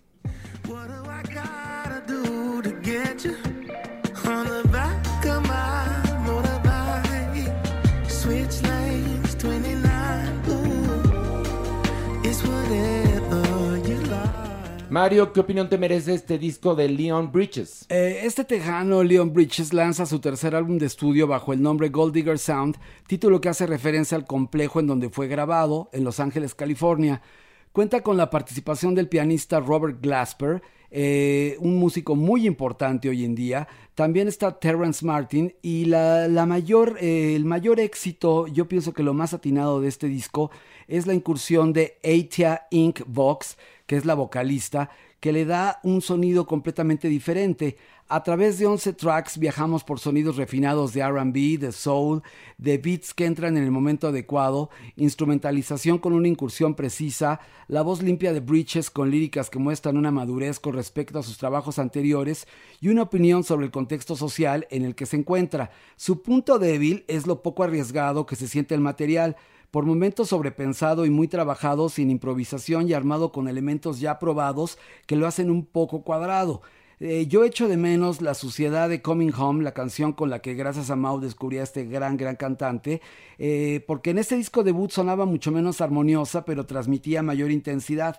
Otras canciones a resaltar son Born Again, Motorbike, el sencillo que tiene un toque pop, la acústica Magnolia, con una sección de metales que sobresalen, y Show Enough, que si la remezclan puede ser un gran éxito de trap. Gold Digger Sound no logra la perfección, pero se acerca. Por mucho me quedo con el EP Texas Song que hizo en colaboración con los fantásticos Crank Bean, porque siento que este disco está, eh, insisto, demasiado pensado, demasiado estudiado y Leon Bridges en los anteriores discos tenía sus toquecitos de lo improvisado, de lo free y eso a mí me gusta mucho. Aquí siento que a pesar de que es un gran trabajo, está como diseñado. Mauricio Valle, ¿qué te pareció este disco?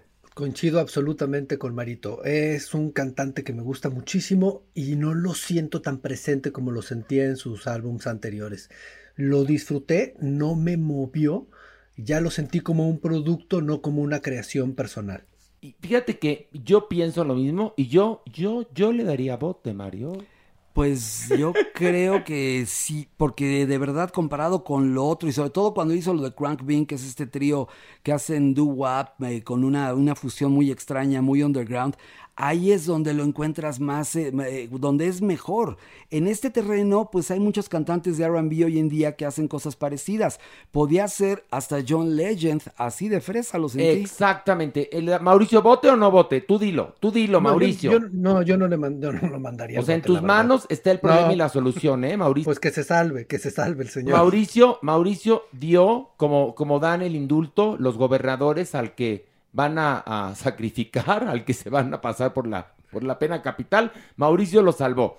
Y vamos a el lanzamiento que como bien lo saben, a pesar de que somos negativos, siempre es en positivo esto, porque pues si no, no sería un lanzamiento, que es lanzamiento recomendación. Y vamos con Camilo VII, Veneno.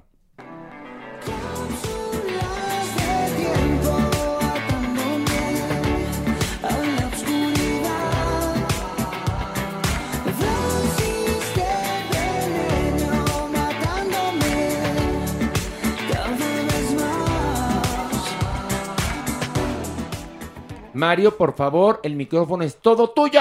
Muchas gracias. El grupazo mexicano Camilo VII presenta un sencillo más del que será su próximo álbum Ecos, que podría ver la luz en diciembre. Veneno transmite el deseo de alejamiento, pero con la disyuntiva de saber que te gusta lo que sucede, aunque sea tóxico y enfermizo. Veneno tiene la energía de invocarnos ritmos ochenteros, un tema para bailar y disfrutar, pero con la letra que te hace pensar que te está haciendo daño y quieres alejarte, pero de alguna manera te resulta imposible. Para esta producción trabajaron en las manos de Luis Jiménez de la banda Los Mesoneros. Es synth pop nacional con sonido internacional. Justamente Veneno de Camilo VII es lo que esperamos con ansias locas para su nuevo disco, porque es su tercer álbum, apenas tienen dos discos, pero un estilo muy definido que bien podría sonar en cualquier parte del mundo. Ay, Mario, qué bonito hablas. Hablas tan bonito como habla Dios, fíjate. Ah, pues muchas Pero en un acto de Dios. Que por cierto, van a ser ustedes testigos de la tercera venida de Dios a la tierra. Sí, señores. Será a través del streaming de la obra de David Jaberbaum, Un acto de Dios, dirigida por nuestra compañera ausente Pilar Bolívar. Esto será el 21 de agosto a través de Ticketmaster. Compren su acceso que todavía está en 190 pesos. Con un acceso lo ve toda la familia y van a flipar de la risa. Por favor, vean el último streaming de Un Acto de Dios, estelarizada por Horacio Villalobos. ¡Bravo! ¡Bravo! Que es ¡Bravo! muy digno, muy digno. Y la obra es muy simpática. Trata de que Dios baja a la tierra a dar a conocer los nuevos diez mandamientos, porque los diez primeros, pues como vemos, no han funcionado. Y entonces estos nuevos diez mandamientos, pues nos dan una visión muy interesante de esta sociedad. Es una visión crítica, con mucho humor negro de lo que somos los seres humanos. Van a reír y se van a conmover porque además el, el, el humor que maneja Jaberbaum es profundo, sutil y corrosivo. Ándale. Y bueno, vamos a una pausa. Todavía nos falta el Averno, nos faltan las notas internacionales. Viene mi defensa ante las mentiras, mentiras, mentiras descaradas dichas por el programa Chisme No Like, que es un programa que habla de pura basura y que además inventan y para muestra basta un botón. Y les voy a contar lo que voy a hacer porque no me voy a dejar. Voy a demandar en Estados Unidos a estas personas y a cualquiera que esté relacionada con la producción de ese programucho. Pero bueno, eso lo platicamos regresando en el Averno. Tenemos, como dije, notas internacionales, viene la sección y muchas cosas más aquí en Farándula 021.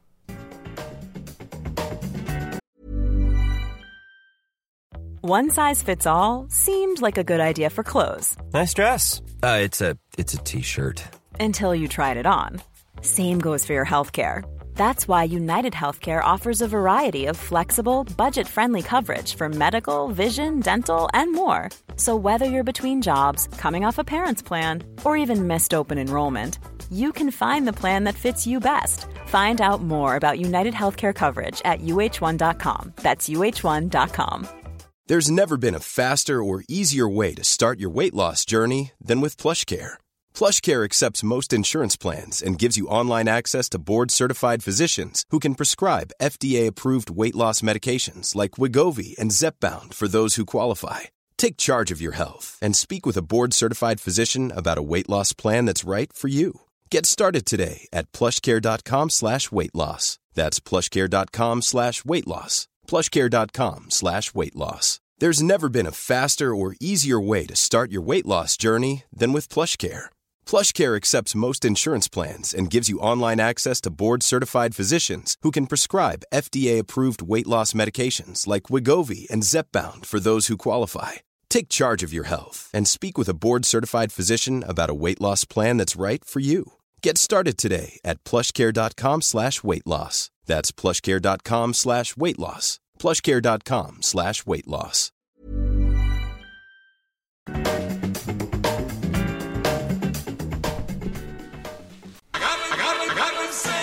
El haber.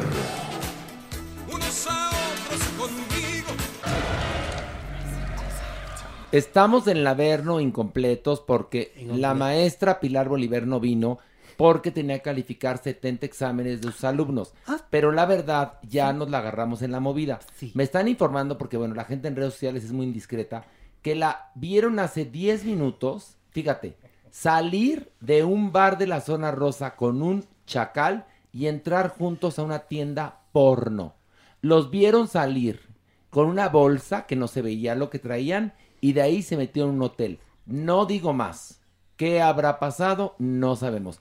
Ahora, el tamaño de la bolsa que nos describen, pues mira, Pilar Backpack. compró juguetes, compró, co- por tu culpa compró poppers, ¿eh? yo creo, eh, ¿Mi Maniguis. culpa? Sí, porque tú, la única persona que conozco que consume tanto popper eres tú. Pues ¿quién, crees un- que, ¿quién crees que me surtía? ¿Quién crees que me...? Voy a romper el silencio. A ver, ya, si estamos rompiendo el silencio, voy a romper. ¿Quién crees que me surtía? ¿Quién? Pues Pilar. O sea, Pilar es dealer de poppers, Pues sí. no chingues. Que, que porque, que porque ella ya le daban premi- este precio premium. Mira, no sabes ni hasta para, para me da vergüenza, me da vergüenza. tartamudeas en y serio, sabes, ¿eh? ¿sabes qué es lo que tengo pendiente fuera de broma? ¿Qué? Que creo que se metió al Hotel Roma donde golpearon a Fabiruchis en aquel momento. Y de la capaz que, ¿sabes qué? Pilar es tan así que habrá dicho, ay, yo quiero la, la suite de las madrizas. Ya ni existe. ¿Cómo que ya? ¿Cómo fuiste a Ah, ya fuiste.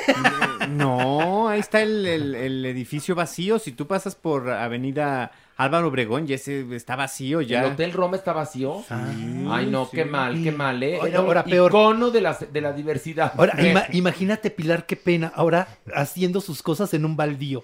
Ay, no, también ya Pilar.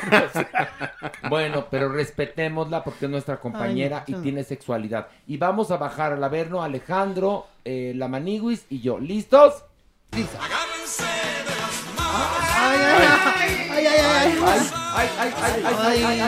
¿Qué ay. pasa? ¿Qué? ¿Por qué ese estruendo? ¿Qué les pasa? Bienvenidos a las llamas sempiternas del Averno. Doñinini, ¿cómo está? Estupenda, increíble, maravillosa. Oiga, no vino Pilar. No, no vino. No importa, seguimos. ¿Y luego? ¿No la extraña? ¿A quién? A Pilar. ¿Por qué? Pues porque era su amiga. Pero no es nada mío. No. No, ¿cómo te atreves? Tú porque le cargas el neceser, pero mío, nada. Oiga, nada. ¿y, y el diablillo cómo está? Muy bien. ¿Sí? ¿Está Diablillo, bien? saluda. Bienvenidos, ¿cómo están? Ay, por- Ay, mira. Porque estabas escondido en- atrás de esa piedra. de Es que si dan miedo ustedes ya en grupo. Ay, no chingue, Te doñinini. venderá piña, señora. Ay, pero bueno, imagínense la epifanía. Ustedes bajando de allá así los cuatro. Uno, dos, tres, cuatro. Sí, cuatro. No, somos tres. No, a ver, uno, dos, tres, cuatro, cinco. Ah, es que es el cuerpo de, de, de Merengón. ¿Qué? Pues veo más. No, pero- Uno, dos, tres, cuatro, cinco. No, y Merengón siete. hoy llegó sensual porque salió del noticiero y estaba lloviendo. Entonces le pegó la camisa y todo el mundo, wow, en Azteca le decían, wow, le chiflaban los técnicos, todo el mundo. Y se quitó la faja. Se quitó la faja y todo el mundo, no, ya, vete. ¿Es verdad esto, Merengón? Que me mojé, sí, pero que me quité la camisa en otra parte. Todavía coche se ya. moja tú. Sí, Todavía se moja, se moja Y Merengón. tienes quien te seque. Uy, sí. No me digas. Vive en Amaciato con un señor. ¿Cómo, cómo con un señor? No, ya le dije, a ver, doñini, se le olvidan las cosas a usted, pero fuertes declaraciones de Alejandro Broft hace dos programas, hace dos episodios, que dijo que vivía con un señor. Con un señor. En Amaciato. No me digas. Porque no se casaron. No. Y que la familia de Alejandro le pregunta, ¿y él quién es? Mi roomie. y luego la mamá de Alejandro no entiende porque en, en casa de Alejandro nada más hay un cuarto con cama matrimonial. Y le pregunta, oye, Ale, ¿dónde duerme tu roomie? Ay, en un sofá cama que tenemos. En la Y- sala. En la sala, en un inflable. En un inflable que tenemos. ¿Y por qué el arroz con los popotes? Es que ah, se- se, porque lo doy así el- come. Oye, ¿y por qué le gustan la Coca-Cola cucharadas? Pues porque no le da asco tomar de- del pico de la botella. Porque están las almohadas tan mordidas. Es verdad todo eso, Merengón. Tú muy bien. Arriba la diversidad. Lo entendí muy tarde. Ah, pero lo entendió. pero, pero es de sabios recular. Qué bueno. Muy bien. Es de y sabio, bueno, vamos al Averno, porque en el Averno estoy involucrado yo de una difamación. ¿Qué pasó? Ah, ya le contaremos, pero ¿Qué arranquemos. te ¡Vámonos! sucedió? Vamos.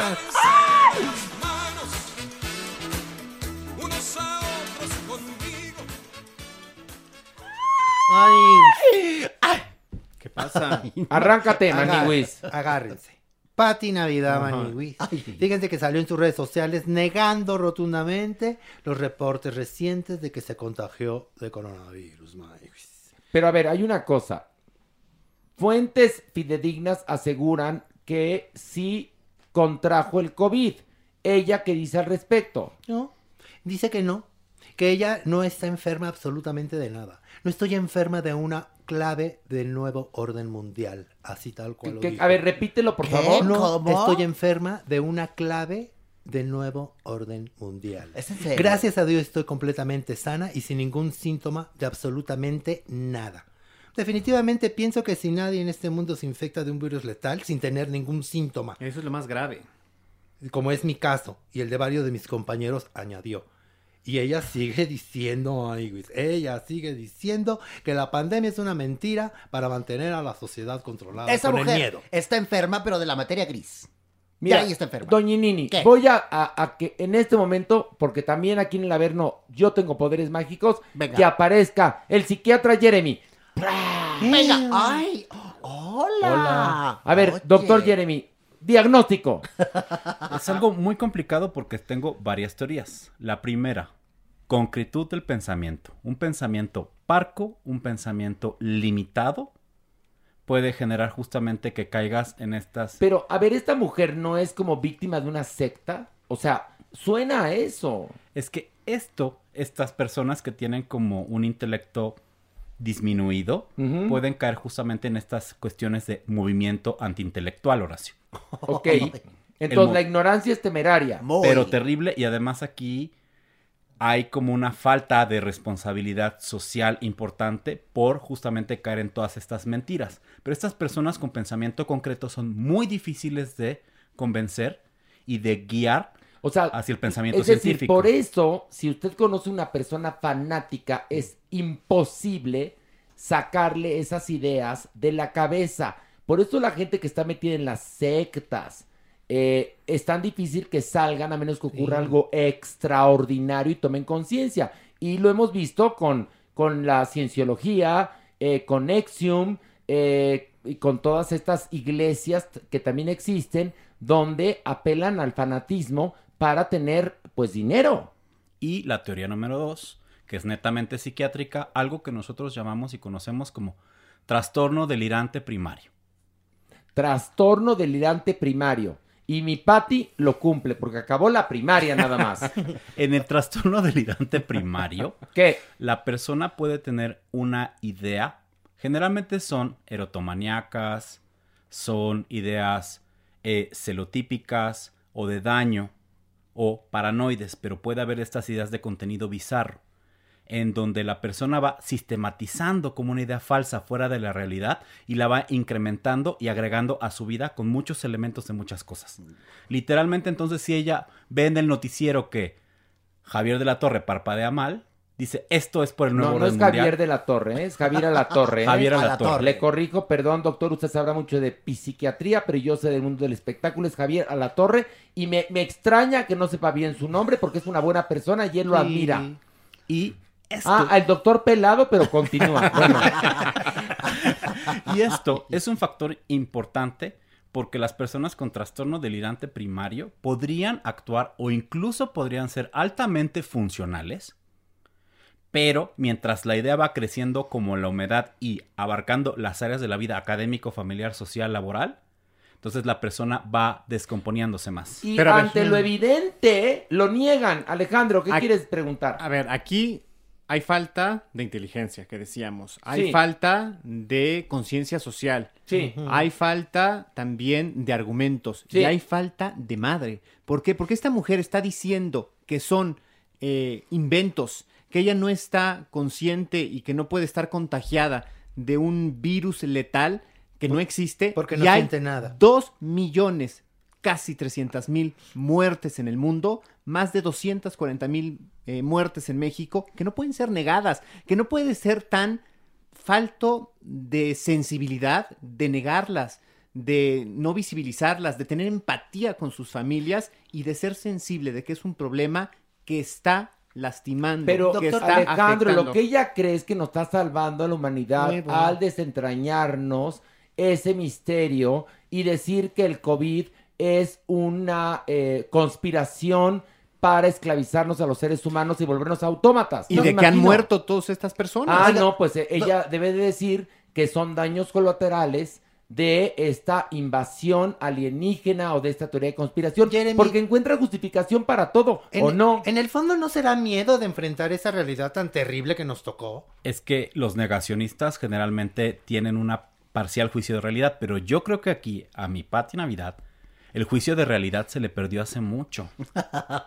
Y esto puede ser como un factor justamente que requiere algún tipo de atención, pero poder aceptar que el juicio de realidad, que probablemente mi pensamiento no es el adecuado, es algo muy difícil cuando se tiene una Mira, por patología ejemplo, psiquiátrica. el líder de la Iglesia de la Luz del Mundo que está en Estados Unidos acusado de crímenes terribles, bueno, pues sus, sus seguidores dicen que él es una especie de Jesucristo que está, eh, sí, por supuesto, eh, limpiando los pecados de la humanidad y es un mártir y víctima de una eh, verdadera conspiración en su contra. Entonces, si ante eso no han reaccionado, ¿tú crees que Pati Navidad va a reaccionar? Mira, aunque le dado COVID y acabara con ese COVID, le dio COVID, pero no el COVID agresivo, Exacto, no que hubiera acabado intubada, hubiera seguido diciendo, ¿qué fue lo que dijo Pati Navidad, Maniwis? Sí, Maniwis. A ver, lee textualmente su cita. No estoy enferma de una clave del nuevo orden O mundial. sea, no estoy enferma de una clave del nuevo orden mundial. Entonces, Gracias a ¿qué Dios tienes, estoy mana? completamente sana y sin ningún síntoma de absolutamente nada. O sea, así describe el tener COVID. ¿Qué no estoy enferma. cuenta? No estoy enferma de. ¿De qué? ¿De Una qué? clave Una de clave. nuevo orden Ándale, mundial. mira nada más tú. Qué digna, ¿eh? ¿Qué? ¿Qué? ¡Qué impresión! Doña Nini, diga. ¿Que no se da cuenta que ella puede permear en el consciente colectivo? Pregunto yo. ¿Que no debe de tener ella una empatía social? No, pues no la tiene. Ahora vemos que no. Y entonces, ¿por qué carajos la siguen? ¿Por qué leen lo que ella trae? Tú, mujerujo, ¿por qué traes esa nota asquerosa? Porque tenemos que decirle al público que nos está escuchando que tenga cuidado con ese tipo de personas. Que hay Ay, que ser responsables, no, por no favor. tenemos por qué sabernos, punto. Y bajemos un nivel más, vámonos. Ah. unos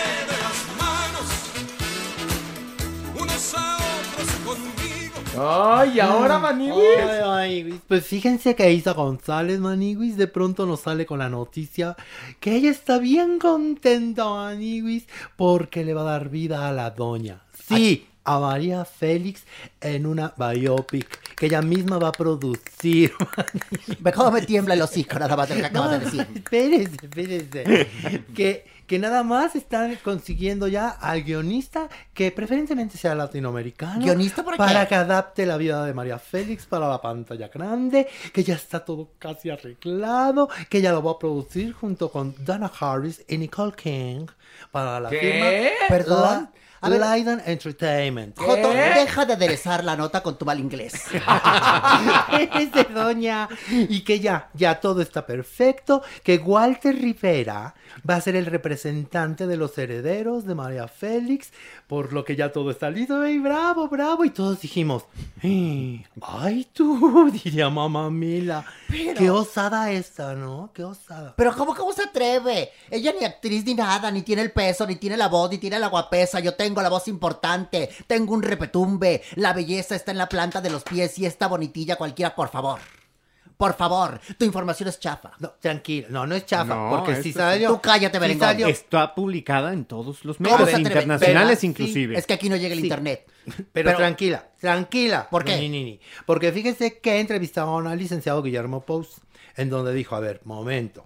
El único heredero es el señor Luis Martínez de Anda. Es verdad. Y él negó que Isa tenga los derechos para poder hacer ninguna película ni ninguna nada. Entonces ¿eh? se acabó la nota. Y que Walter Rivera tampoco tiene la facultad para explotar el nombre ni la imagen de la doña. Yo soy un branding, una Por- marca. porque además su heredero se asesoró bien con el abogado Guillermo Pous y tiene registrada a la doña en todas sus formas Por favor, y por en todos sus, sus, sus sentidos y en todas las categorías y en todo lo que usted puede imaginar, usted está registrada por su heredero. Hazme un favor, Horacio. Dígame, don Ahora que subas, Sí, manda un mensaje. diga, dígalo, dígalo, lo voy a grabar con mi celular, dígalo. favor. Dígalo. Tú, tú, tú, tú, tú. ¿Qué? ¿Nada más? Tú, tú, tú, tú, tú e Isa González. Ok, Por perfecto. Tú, tú, tú, tú, tú, tú, tú, tú, tú, tú, tú, tú. Por eso me caes bien, porque le das la vuelta a la nota. Oiga, doña Nini, hay una cosa que es muy ¿Cómo se cierta. atreve esta? E Isa González, qué valiosa que esté triunfando en Hollywood, pero físicamente no se asemeja en nada a María Félix. En segundo lugar, sí hay que ser un gran actor o una gran actriz para realmente interpretar a María Félix. Les voy a poner casos clarísimos. Marion Cotillard interpretando a Edith Piaf. No era una parodia, era una interpretación. Exacto. Robert Downey Jr. interpretando a Chaplin perfectamente. Philip Seymour Hoffman interpretando a Truman Capote. Jamie Foxx interpretando a Ray Charles. Ahí hay casos clarísimos de grandes interpretaciones donde actores y actrices realmente revivieron al personaje. Yo a Isa González no le veo esas facultades, no le veo la edad, no le veo el talento y el tamaño para interpretar a María Félix. Pero por, suerte para usted, doña Nini, Por favor. no tiene los derechos, porque además se están produciendo varias bioseries. Todo el mundo quiere hacer a María Todo Félix. mundo. Querían, quería Televisa hacer una bioserie, etcétera. Pero bueno, todo lo que se está haciendo es con la autorización de eh, Luis su heredero. de Anda. Eso es verdad. Exactamente. A ver, Eso es Maniguis, Dígame. ¿qué? ¿Cómo te gustó la nota como Me la dimos? gustó muchísimo. Te la completamos. ¿Viste? Muchísimo, muchísimas gracias por completarme mi nota. ¿Y bien. tienes tú del hocico que hablas así? ¿Qué eso qué? Oh, ahorita, ahorita se lo voy a enderezar. No, pero no, Ay. ahora sí, ni Ahí siquiera está. me equivoqué. No, ya, ¿Ves? mira que Yo bien hablo hablas. así por sensual. No, que sensual. ¿Ves cómo no. habla bien? No se va Mira, a la hablando única bien. que le quedaba eso era Marilyn Monroe. Las demás y que cantan así, parece que tienen un pito metido en el culo. Pues por eso Dios- habla siesta. No, la Maniwis Dios- desea un pito metido en Dios el culo, te pero no oiga, lo tiene. Dios te oiga. La Maniwis Pero nada más estamos- habla así. Pero estamos en el averno. Pero Dios Maniwis, te tú no oiga. eres... A ver, tú eres todo menos sensual. Por favor. Sensual a Pobre- Doñinini. Pobrecito, pobrecito. Sensual de- Jeremy. Ay, ¿Ves? ¿Ves Sensual Merengón, mira nada más. Bueno, Sensual Horacio con ese No, cuerpote oye, que tiene. Sen- mira, sensual Jeremy para gente particular de amplio criterio. ¿No? Por ejemplo, yo de cuerpazo para cualquiera. Claro, por supuesto. Ay, si no, yo seguro de mí mismo. Oye, y el diablillo, pues para gustos bizarros. Pues sí. Pero mira, tiene su grandeza. No, porque el, Eso el sí. diablillo no tiene plato aborrecido. Por supuesto El que día no. que conozca al diablillo en persona, usted dígale, diablillo, Vas. órale, Vas. órale, órale, ¿vas o no voy? Por ¿O vas tú o voy yo? ¿Cómo le hacemos? Exacto. Y aquí, Alejandro Broff, la nalga bien palmeada. Por favor. Bueno, pero Alejandro Brock Eso es es, fruto prohibido Sí, porque, porque está- tiene camote. Sí, cierto. Hay que vulgarme hoy, ¿verdad? No, no, no, porque Ah. hace pastel de camote Ah, también. claro, sí. Y el camote es un tubérculo. Sí, cierto. Por favor. Tú muy bien. Siguiente Sí, nota, bajemos. Bajemos una más. Agárrense de las manos, unos a otros conmigo. Ay, Maniguis, pues el burro Van Ranking causó tremenda polémica este fin de semana. Pero ¿cómo? Porque Eh, eh, intentó dar las condolencias para la familia de Sammy Pérez, que falleció lamentablemente por COVID. Y entonces, en su Instagram... A ver, ahorita, pero antes, antes de que, antes de que lo digas, les platico nada más. Sammy entra al mundo del espectáculo porque era público del calabozo. Un día descubren que Sammy tenía una condición especial, según, según sus familiares, que Sammy lo que tenía una dislexia muy avanzada, es lo que dicen sus familiares. Bueno, pero era perfecto para pitorrearse de él porque es lo que hacían en el calabozo. O sea, eran los noventas. Hoy sería impensable que se burlaran así. Y entonces se pitorreaban de él y ahí estaba el pobre de Sammy, que deseaba fama. Después desaparece y al parecer Eugenio Derbez se lo encuentra vendiendo chicles y lo acoge. Pero el, el terrible desenlace es que Sammy muere sin dinero, con una supuesta novia que le roba lo poquito que tenía Ay. y desaparece. Y encima hubo que hacer cooperacha para que Sammy este, pudiera estar en el hospital, porque la cuenta crecía día a día, murió de COVID. Y bueno, muere Sammy. Y entonces en redes sociales empiezan a presionar a la gente que trabajó con él, pues que si van a decir algo o no. Y entonces el burro Van Ranking, gloria de los celulares, manda un mensaje y pasa esto que van a escuchar a continuación. Gracias, un abrazo de verdad y lo vamos a extrañar profundamente al buen Sandy. Les mando un saludo y seguimos grabando aquí en la serie 40 y 20. Gracias. Tenía que poner algo porque me estaban diciendo que por qué no dices algo. Tanto que Bueno, es decir, no le puso el botón de stop. Qué y burla. entonces ahí se vieron las verdaderas intenciones del burro Van Ranking. Qué Maniwis. burla. Clararira. Inmediatamente lo borró, pero ya saben que los internautas son listísimos. Y entonces recuperaron este video. Y después ya grabó otro diciendo, a ver, a ver, tuve que borrar el anterior porque me están ofendiendo. Ah, porque además se nos Ah, no, indignó, no, porque ¿eh? además, O sea, bu- busca, como más, e- evidentemente, pues no es precisamente Albert Einstein, dice, es que estaba grabando un- el video por partes, dices, a ver, en Instagram se graba de un jalón y, e- y la aplicación te lo divide. ¡Qué burla más grande! A ver, que esto se puede concatenar con lo que alegábamos Alejandro Brock y yo de Disney. Sí. A ver, ahí está el burro ofreciendo eh, sus condolencias. Desafortunadamente, no aprieta el botón de stop y se oye su verdadera intención. Es lo que pienso yo de Disney con respecto a la diversidad. Era nuestro argumento. Es como el burro Van Ranking. Da una condolencia, pero no la siente. Igual ellos. Es lo que yo, por eso, fíjate, esta, por darla, esta nota. por estar, entonces no Ahora, se puede No, aplaudir. por- por- porque se siente obligado. No, se y siente pre- obligado. pregunto yo. ¿ustedes qué opinan de las condolencias de Burro Van Ranking respecto a Sammy después de que escucharon el video completo? Chafa, burla. Es lo mismo que siento yo con Disney. Por favor. Exactamente. Y bueno, ¿qué más, Maniwis? Pues nada, ya después puso una fotografía de él cuando estaba en el calabozo, ya como para, ya, ya, ya, no pasó nada. no Cuando, nada. perdón, en el calabozo se burlaban de él, ¿eh? Lo terrible bur- de esto... Era un programa tan clasista que... Y lo terrible de esto es que personas como ese fulano siguen estando ahí. En la caja, en, en- en la televisión. Iba a decir la caja y te vi a ti, idiota. Pero en la televisión. Sí, tú, la rubia, Maniguis. Eso es lo terrible, Horacio. No hay picudas como tú. Como Ay. el merengón. Como, el eh, como Jeremy. Como el diablillo. ¿Como yo? Tú cállate. Eso es lo importante. Doña Nini viene muy claridosa hoy. Bajemos un nivel Venga más. de ahí. Oh, vámonos. Agárrense de las manos, unos a otros conmigo. Ay, Maniguis, no da triste, no da triste. Fíjense que este pasado lunes a los 82 años de edad, lamentablemente falleció la primera actriz Lilia Aragón, Maniguis. La mala. En Cuernavaca, Morelos, Maniguis. Hoy, ¿de qué murió mi Lilia Aragón? Pues fíjate, Maniguis, que eh, a ella le intervinieron, eh, le hicieron una operación intestinal, la cual no se recuperó del todo, Maniguis.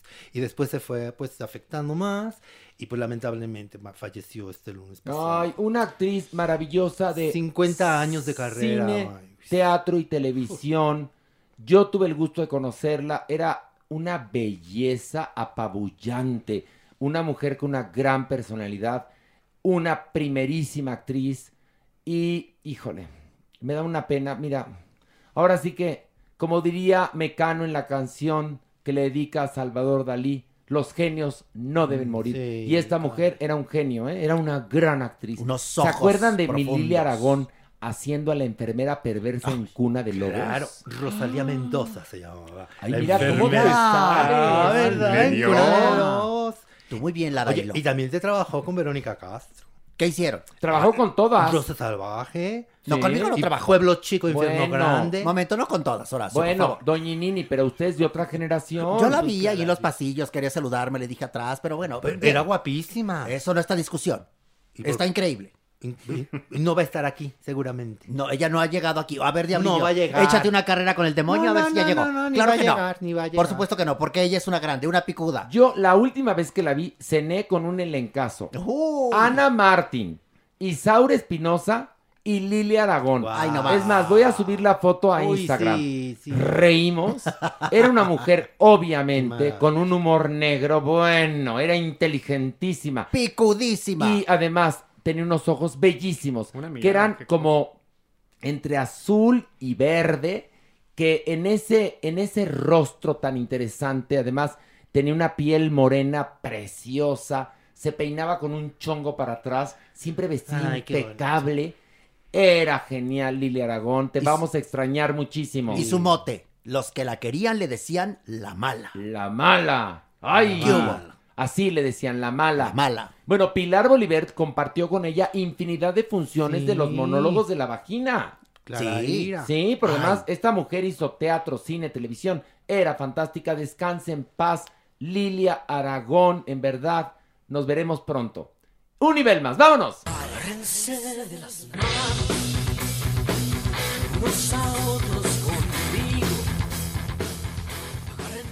Ay, maniguis. Pues agárrense. El viernes pasado, 30 de julio, maniguis, en una emisión del programa Chisme No Like, el señor Javier Seriani leyó lo que describe como una información de pasillo, entre comillado, maniguis, en donde decía que Horacio Villalobos acosaba a sus compañeros de trabajo, Roby Mora y Denis Arana.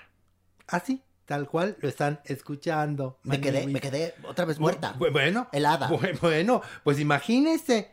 Obviamente, señores, no saben con quién se están metiendo.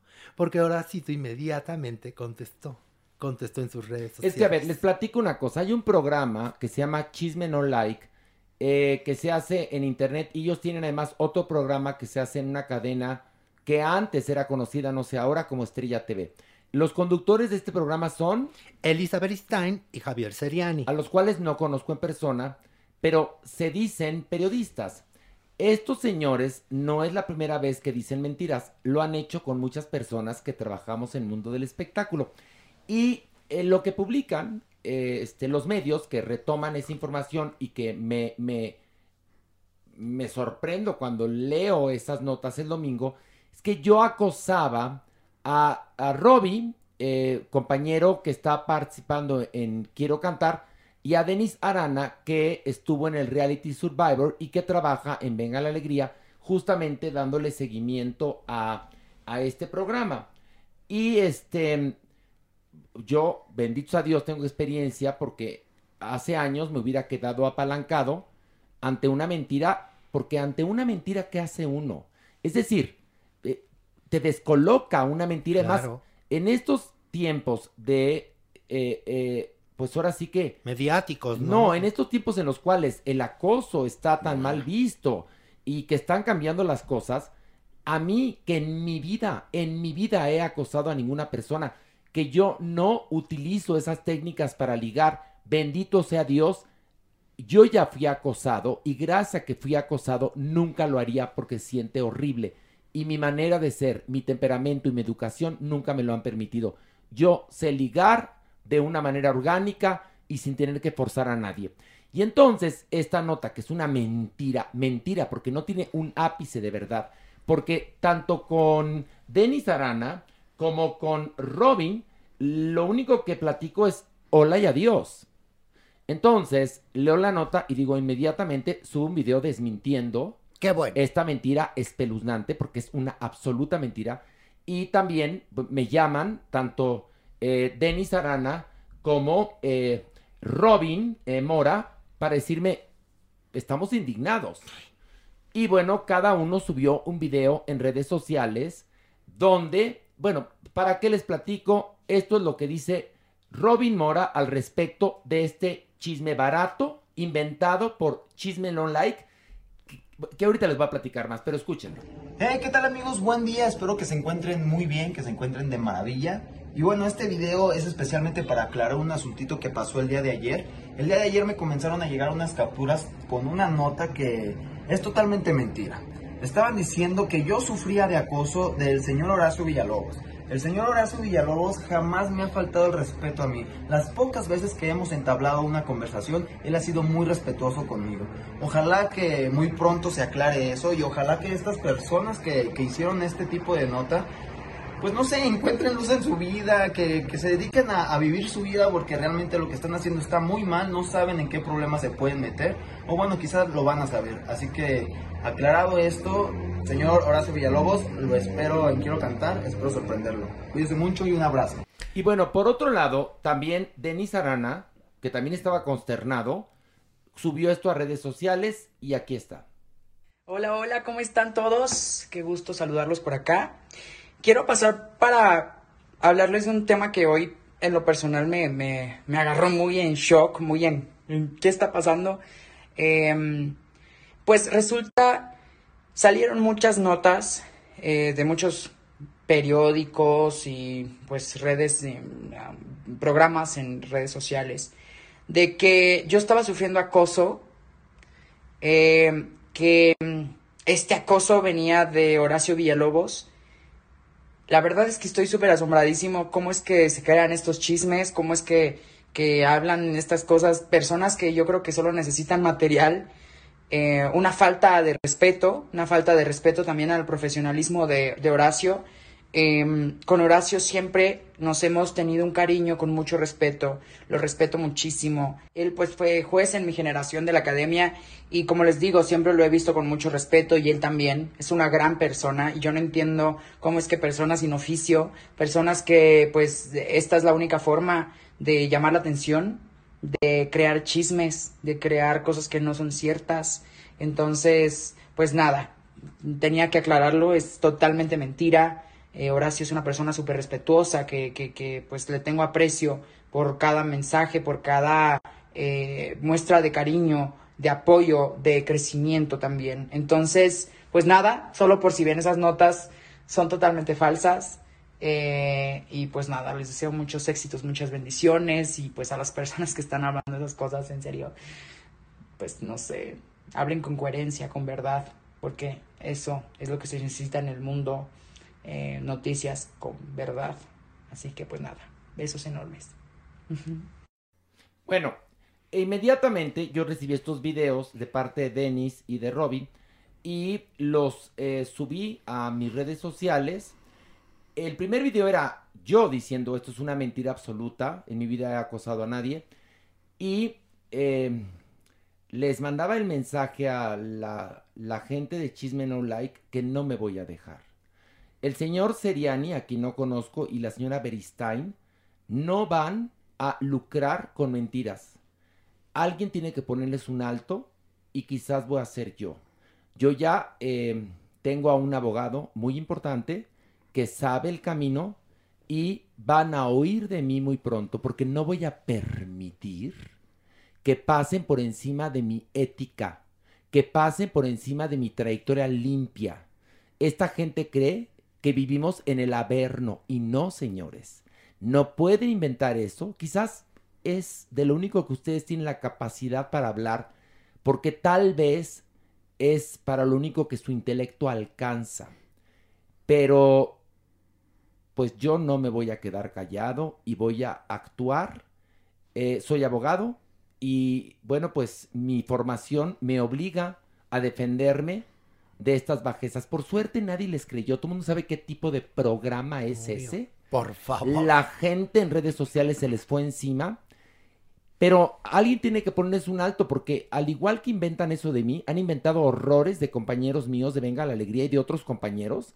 Una cosa es dar una información y como lo hice yo a la hora que manejé la crisis, inmediatamente subí un video, subí el video de cada una de las presuntas víctimas y se chingaron. Pero esto es únicamente el principio porque no voy a acabar acá hasta que esto, hasta que esto llegue a un fin. Así que si nos está escuchando, mándeles el mensaje, porque yo no me voy a dejar. Y la demanda va a ocurrir en Estados Unidos, porque este programa se hace en Estados Unidos. Y ya veremos de qué cuero salen más correas, pero yo no me voy a dejar. Muy bien. Porque, perdón, que gente que no está preparada tenga un micrófono, no significa que puedan inventar, porque esto lo inventaron. Esto es un es producto de la imaginación de un ser muy torcido. Revisen sus fuentes, señores. Y otra cosa, sus afectos personales o sus animadversiones, guárdensela, porque es lo que hacen los periodistas y los comunicadores. Porque si van a utilizar el micrófono para vengarse de cualquiera, de cualquiera que no les caiga bien o que los malmiró, no utilicen el micrófono como un puñal, porque a final de cuentas se les va a regresar, señores. Y yo, por lo pronto, no voy a permitir que nadie ensucie mi nombre. Qué, bueno, qué bien lo ¿Qué opina, dijiste. doña Muy bien. Este par de desgraciados tienen que pagar. Estas palabras no se van a quedar aquí. Va a actuar la ley, que lo sepan. Tiene que haber una responsabilidad, Maniguis, en lo que están haciendo. Está muy bien que tengan un programa, entre comillas, de espectáculos. Sí, pero- pero hay mucha no gente- pueden inventar ese tipo de Pero cosas. hay de una gran honor. cantidad de gente que tiene programas en internet y creen que el internet No. es, es impune. y ya. entonces inventan unas bajezas y perdón, no. El internet pertenece a un marco jurídico y los delitos existen. Y este delito de difamación Sí, y el daño moral que me provocaron a mí, lo van a pagar, ¿eh? Muy bien. Te lo juro. Y va por mí y por todos mis compañeros. Muy bien, Horacio Villalobos. Porque una cosa es hacer chistes, otra cosa ser fuerte, otra cosa no dejarse y otra cosa Decir inventar. mentiras, sí. Inventar, inventar historias. Esto es mentiras. Es horrible vivir con la controversia, pero estos se pasaron de listos de la raya y basta ya. ¿O no, Berengón? Pues eh, eh, sí, es una forma de difamación, es una forma de manchar un eh, nombre y es una forma también de intimidar. Así es Oye, que... ¿y con, y, con qué, ¿y con qué finalidad harán esto? Yo me imagino que lo más básico, morbo, para llevar eh, seguidores y clics a su canal o a su programa de televisión. Pues qué pobreza. Definitivamente no son periodistas, No, entonces no no, conocen claro que no son periodistas, no el- conocen las reglas. Las reglas básicas. Bueno, no de son las comunicadores, Entonces, perdón. pues ahí está justamente que, que encuentran lo estridente, lo fácil, lo llamativo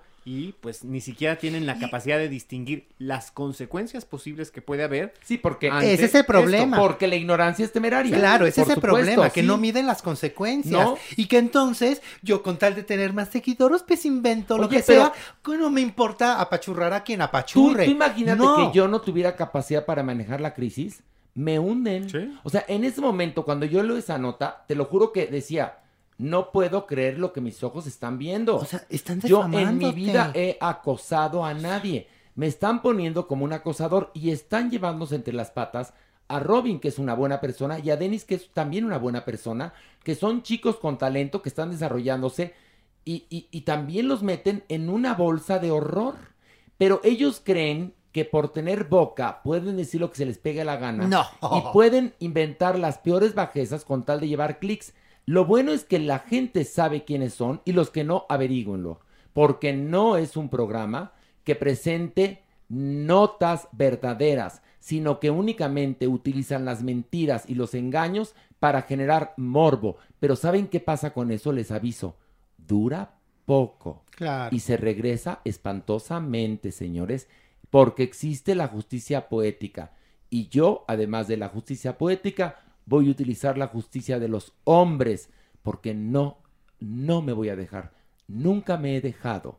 He defendido los derechos de propios y de extraños. Sí. Ahora voy a defender mis derechos, señores.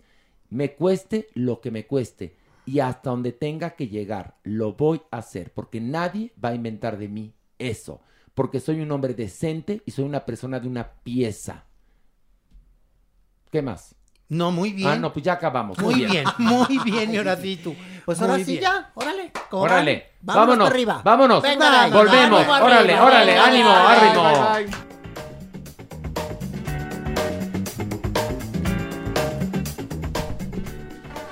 Notas internacionales. Y llegó el momento de las notas internacionales, damas y caballeros. Y vamos a comenzar a ver, verdaderamente la historia del cine está cambiando por la pandemia.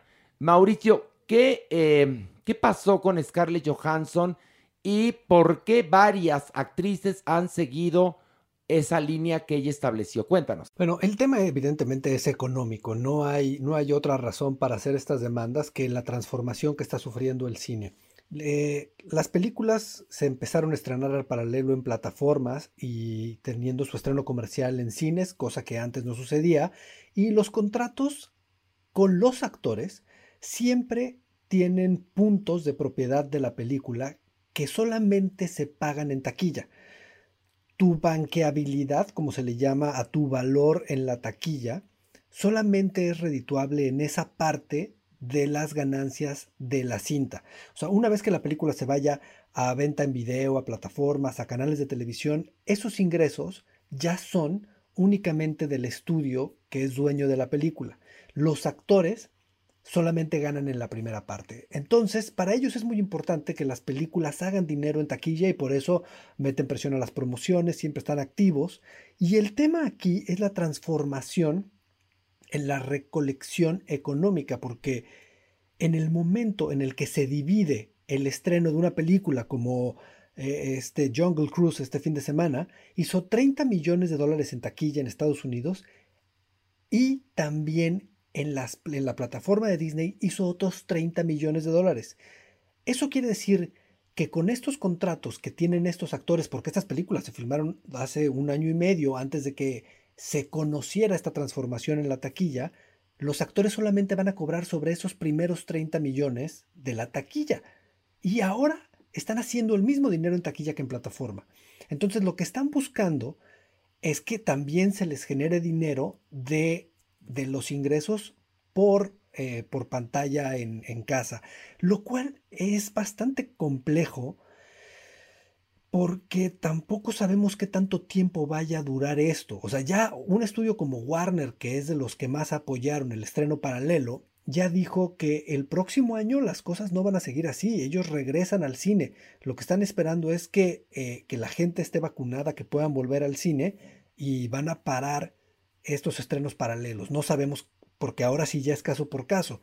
Pero lo que ellos están tratando de recuperar es tener dinero de todas las esquinas posibles de la película. Y ahí es donde está la batalla, porque pues es bastante ambiciosa. Los estudios se defienden diciendo, pues es un poco desagradable porque pues no solamente ellos están sufriendo, ellos están seguros. El problema aquí, que también entiendo, eh, es, es un problema empresarial. Los que están arriesgando el dinero son los estudios. Ellos son los que están poniendo 200 millones de dólares para hacer una película. El actor, bien o mal, porque, bueno, entiendo que para Scarlett Johansson a lo mejor 20 millones de dólares de Black Widow sean poco. Y si la película hizo 100 millones y a ella le tocan únicamente 5 o 10 millones de dólares más, a lo mejor 30 millones le parece poco. pero el estudio no ha recuperado su dinero con, ese, con, ese, con esos ingresos del cine. El estudio va a recuperar al final de todas las pantallas y del estreno mundial. Entonces, sí se vuelve como un poco molesto decir, oye, pues entonces no cobres, ¿no? O sea, yo ya te pagué, tienes 20 millones de dólares, a lo mejor es poco para ti, pero si haces vivir a mucha gente con eso, ¿no? Entonces, sí hay una ambición ahí desmedida en todos lados que, que va a ser bastante complejo ver cómo se resuelve, sobre todo en un momento en el que la gente está enfermando, los cines están muriendo.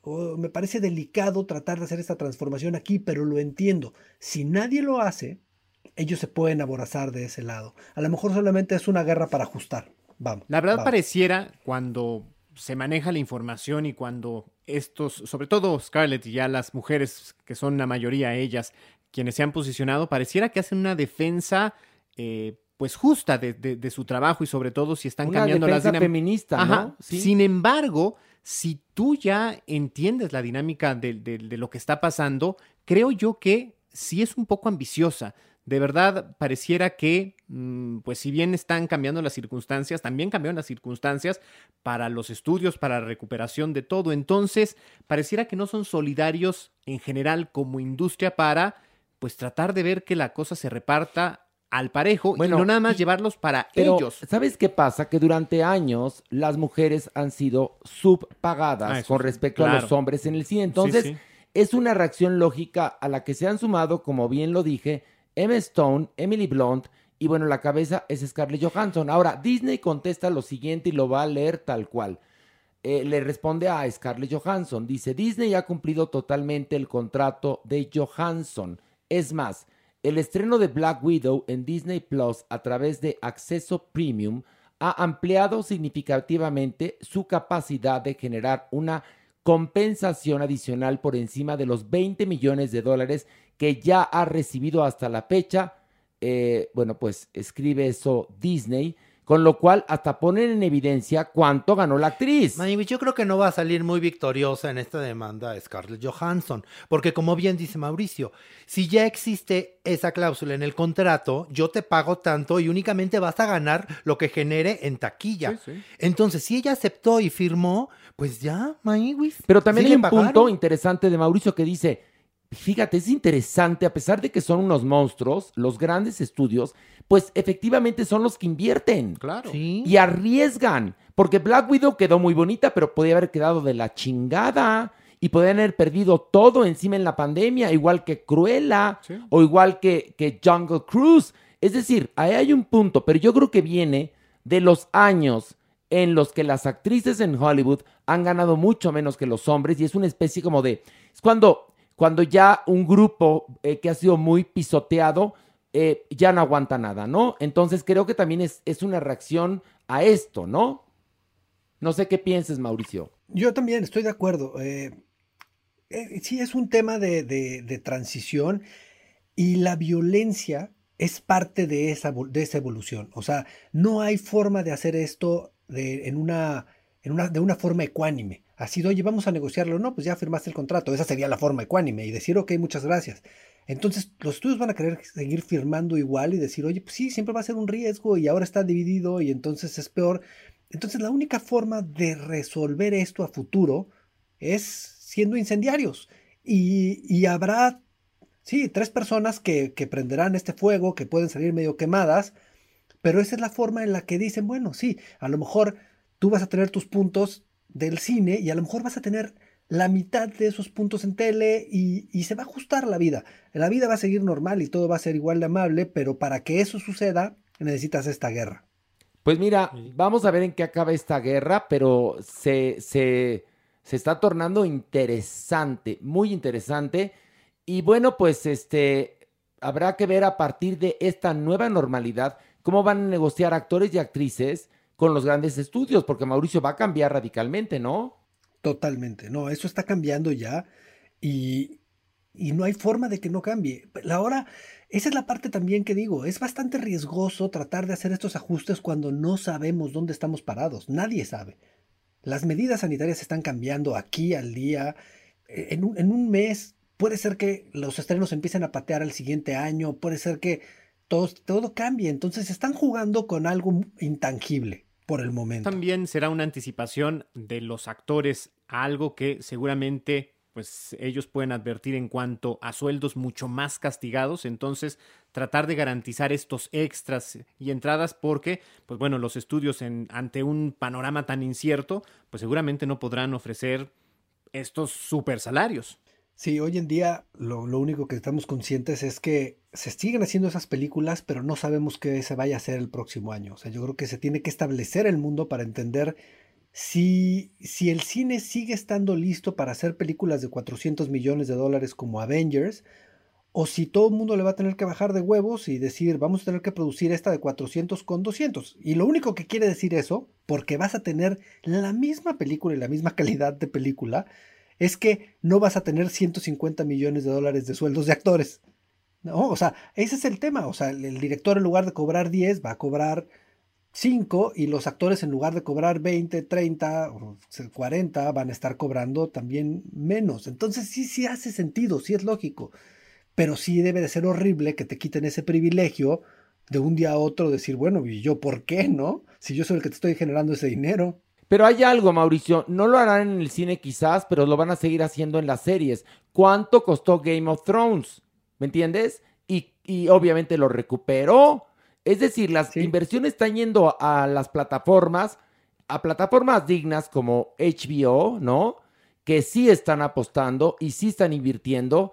Y bueno, pues ojalá y todo esto vaya para bien. Eh, vamos a una pausa y continuamos con mucho más aquí en Parándula 021. Agárrense.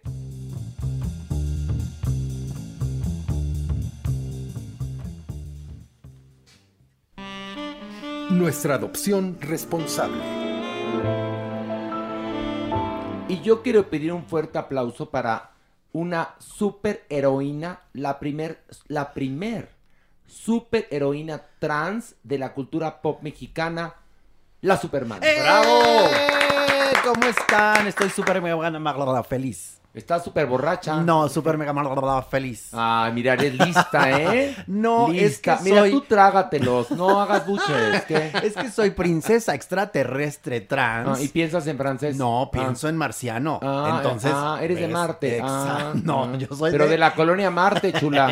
Del planeta Tacón de la Eterna Primavera. Muy bien, del está. planeta Tacón de la Eterna Primavera. bueno, llegó el momento de la adopción responsable donde promovemos la adopción eh, de animales, principalmente perros y gatos en condición de calle, y esto a través del refugio Salvando Huellitas Peludas. Y en esta ocasión, ¿a quién tenemos? Tenemos a Richie, que al parecer a la ciudadanía ya le encantó dejar perritos amarrados afuera de Salvando Huellitas Peludas. ¿Y qué pasó?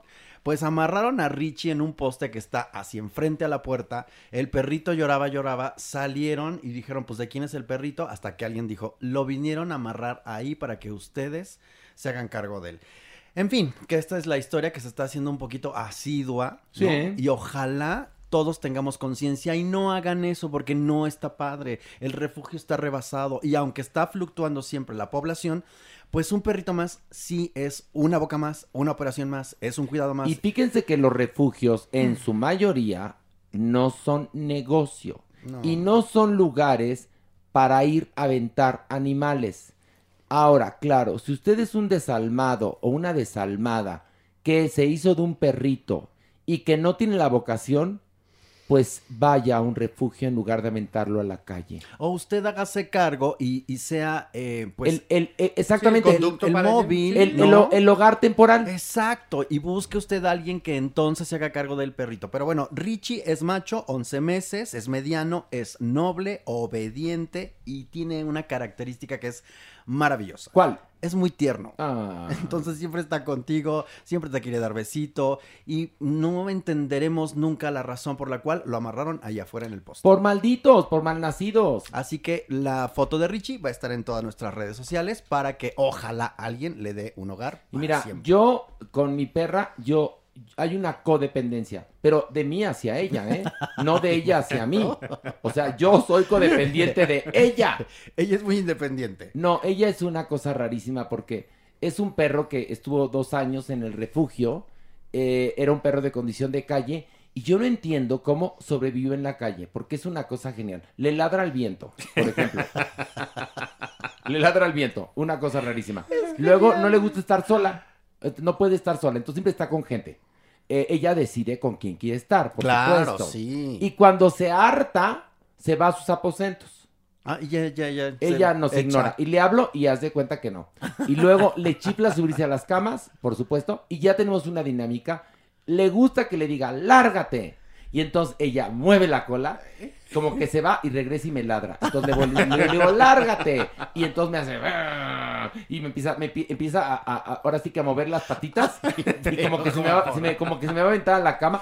Le digo, pero lárgate. Y, y se va y regresa. No, no, no. Es Genial. Es genial. es Bendiciones, genial. La amo, genial. La amo, la amo, Que la alegría tiene de mi su casa. ¿Qué? Instagram, bendición. Ah, Bendición tiene su cuenta de Instagram, por supuesto, que se le hizo una fan. Eh, gracias por haber hecho eso. Y bueno, vamos a la sección que vamos a hablar de infancia trans. Sí, señores. La, sección. Y ya llegó este talento en desarrollo, este talento emergente. Bueno, es un sexólogo consumado, reconocido, bueno, laureado. Pero como comunicador está haciendo sus pininos y bueno, ya está fogueando en programas tan bonitos como unos que va de ritmozón. También ha trabajado, trabajado con este intelectual de izquierda, este Israel Haitovich. Y, con nosotros, sí, sí, sí, no es de alto, alto pedorraje nuestro sexólogo. Este, ¿cómo estás? Ahí también trabajas con Fabiruchis, no. No, todavía yet, no. Not yet. Bueno, qué bueno. No, estoy bromeando. Está Jeremy Cruz para que te ¡Bravo! bravo. Este, Jeremy, a ver, vamos a partir del inicio. Porque a mucha gente le puede resultar eh, descabellado o eh, poco común o exagerado el asunto de reconocer a una persona trans desde la infancia. Entonces, eh, ¿cómo podrías describir el concepto infancia trans o infancias trans? Dentro del grupo de jóvenes LGBT, que son aquellas personas menores de edad dependiendo de cada país, están las juventudes trans. Pero, por ejemplo, pero yo no hablo de juventudes, hablo de infancias. En trans. México entendemos infancias a los menores de 12 años. Ok. Y este es un punto importante. Después de 12 a 19 es adolescencia, según como las normas mexicanas. Entonces, los menores de 12 años que tienen una identidad de género cruzada van a ser reconocidos como infancias trans. Habíamos hablado antes mucho de esto, que es la, la identidad de género la desarrollamos entre los 2 a los 5 años. Nosotros ya sabemos que somos hombres, mujeres, neutros o ambiguos. Lo interesante es que los niños también lo desarrollan y las infancias trans las desarrollan siempre. Pero el gran problema con las infancias trans es, uno, que no son reconocidas. Número dos, que los padres que crecen dentro del binarismo los obligan a identificarse con el cuerpo con el que nacieron y no con su identidad. Y aquí vienen una serie de múltiples problemas que suceden con la falta de reconocimiento legal, la falta de atención para esas familias, porque donde hay un infante trans se tiene que tratar y la tienen que transicionar todos. ¿Tú te acuerdas de una película de no hace mucho tiempo llamada La vida, La vida en rosa? Mi vida en rosa. Perdón, Mi vida en rosa. Ma vie en rose. ¿Te acuerdas de la película Mi vida en rosa? Por supuesto. Una película francesa de no hace mucho tiempo que habla de un niño, eh, un niño que al parecer pues eh, va a optar por, por, Transicionar. por transicionar y vive en una especie de coto en Francia de clase media y la película está toda en rosa y es como el mundo de la Barbie, que es lo en lo que sueña este niño. Pero lo que es genial de la película, y hablo, es en Francia, que el niño se convierte en una especie de Frankenstein que le da terror a todo el mundo. Las cosas de ese entonces ahora han cambiado, pero en nuestro país estamos muy atrasados. Entonces, debe de haber millones de familias en nuestro país que tienen un niño o una niña que quieren transicionar, pero no tienen los elementos como para poder saberlo a ciencia cierta.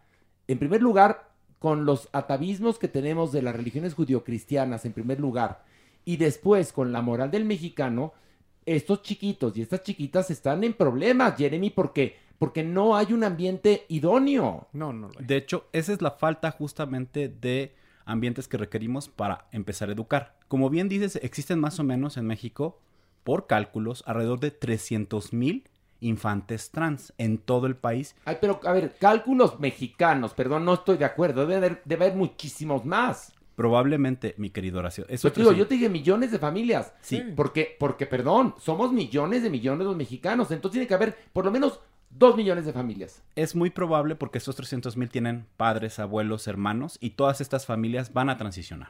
Y Jeremy, no sé, en la práctica clínica tuya o en la literatura, ¿en qué edad se suele manifestar esta disforia de género, este choque con, con la identidad? ¿Cuál es lo más temprano y en promedio en qué momento será? De esto tenemos estudios en las investigaciones que hemos realizado en México. A los tres años, la mayor parte de las personas trans empiezan a identificar su propia identidad y lo expresan a los padres. Hay, en la mayor parte de los casos, podría decir hasta el 95%, una opresión por parte de los padres y buscar como la alineación con el cuerpo, cosa que puede ser violenta. Eso no es de hombres, eso no es de mujeres. Exacto, esto no es de hombres, Exacto. esto no es de mujeres, estas conductas son raras, tú no eres así y sigue por como tu corporalidad. Ajá. Los niños lo mantienen en secreto lo más posible hasta entre los 12 y los 15 cuando ya no pueden aguantar más. ¿Y esto es por qué? Porque entre los 12 y los 15 llega la pubertad y estos niños empiezan a observar cambios físicos y ahí es donde empieza otra vez justamente una gran salida del closet.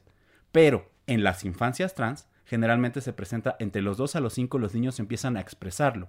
Los padres, la mayor parte, ven por ejemplo que las niñas trans juegan con las niñas y que los niños trans juegan con los niños Ajá. y tratan como de limitar estas tendencias. Es imposible, se sigue a lo largo de toda la vida y esto genera muchos problemas. Bueno, pero aquí hay muchos cuestionamientos interesantes, como por ejemplo, ¿qué pruebas se le hace a un niño o a una niña para saber si en verdad desean esta transición?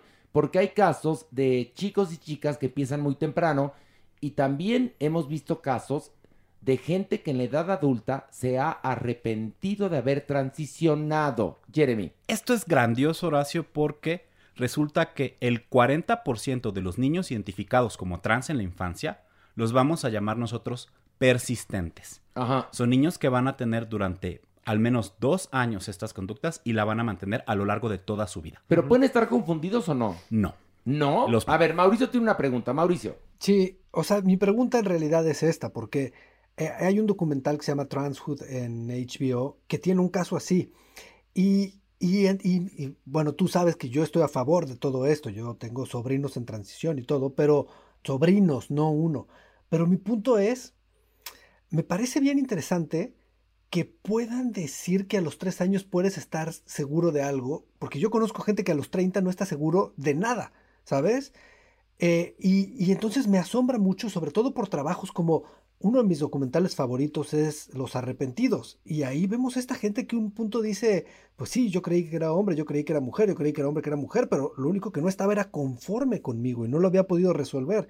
Y en Transhood vemos a esta niña que bueno, está segura de ser un niño que quiere, no, niña que quiere ser niño y luego tres, cuatro años después dice, no, ni madre, no, yo soy niño y están pendejos todos ustedes.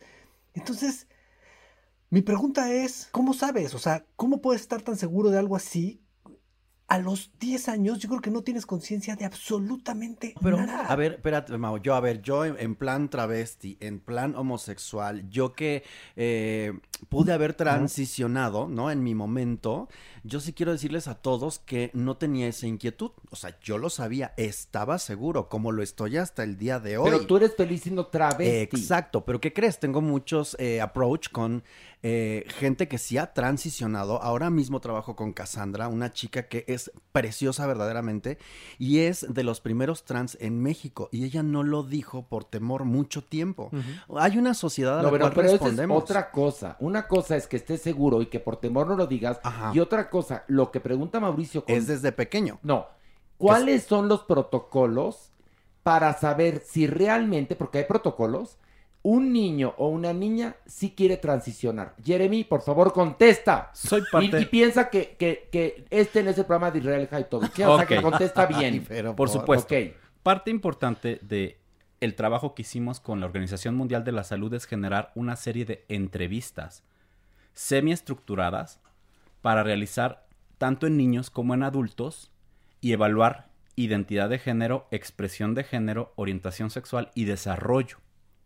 Estas entrevistas se pueden hacer en una o varias partes y nos permite entender u observar este fenómeno en infantes, en adolescentes y en personas adultas. No, pero a ver, yo hablo de niños. Un niño, un niño que a los cinco años dice, yo soy una niña, quiero que me llamen Patty, Verónica, no sé, Mariana, y quiero que me compren el vestido de princesa. Y entonces los papás dicen, ok. Y muchos de ellos empiezan a hormonizar a estos niños tan chiquitos. ¿Y qué pasa si ese niño después dice, pues no, yo quería nada más vestirme de princesa y ser niña en una fantasía, pero, pero yo no quería que mi cuerpo cambiara? Es que, a ver, en todo, en todo, este, eh, para que me, para que se entienda, en esta viña del Señor todo puede pasar.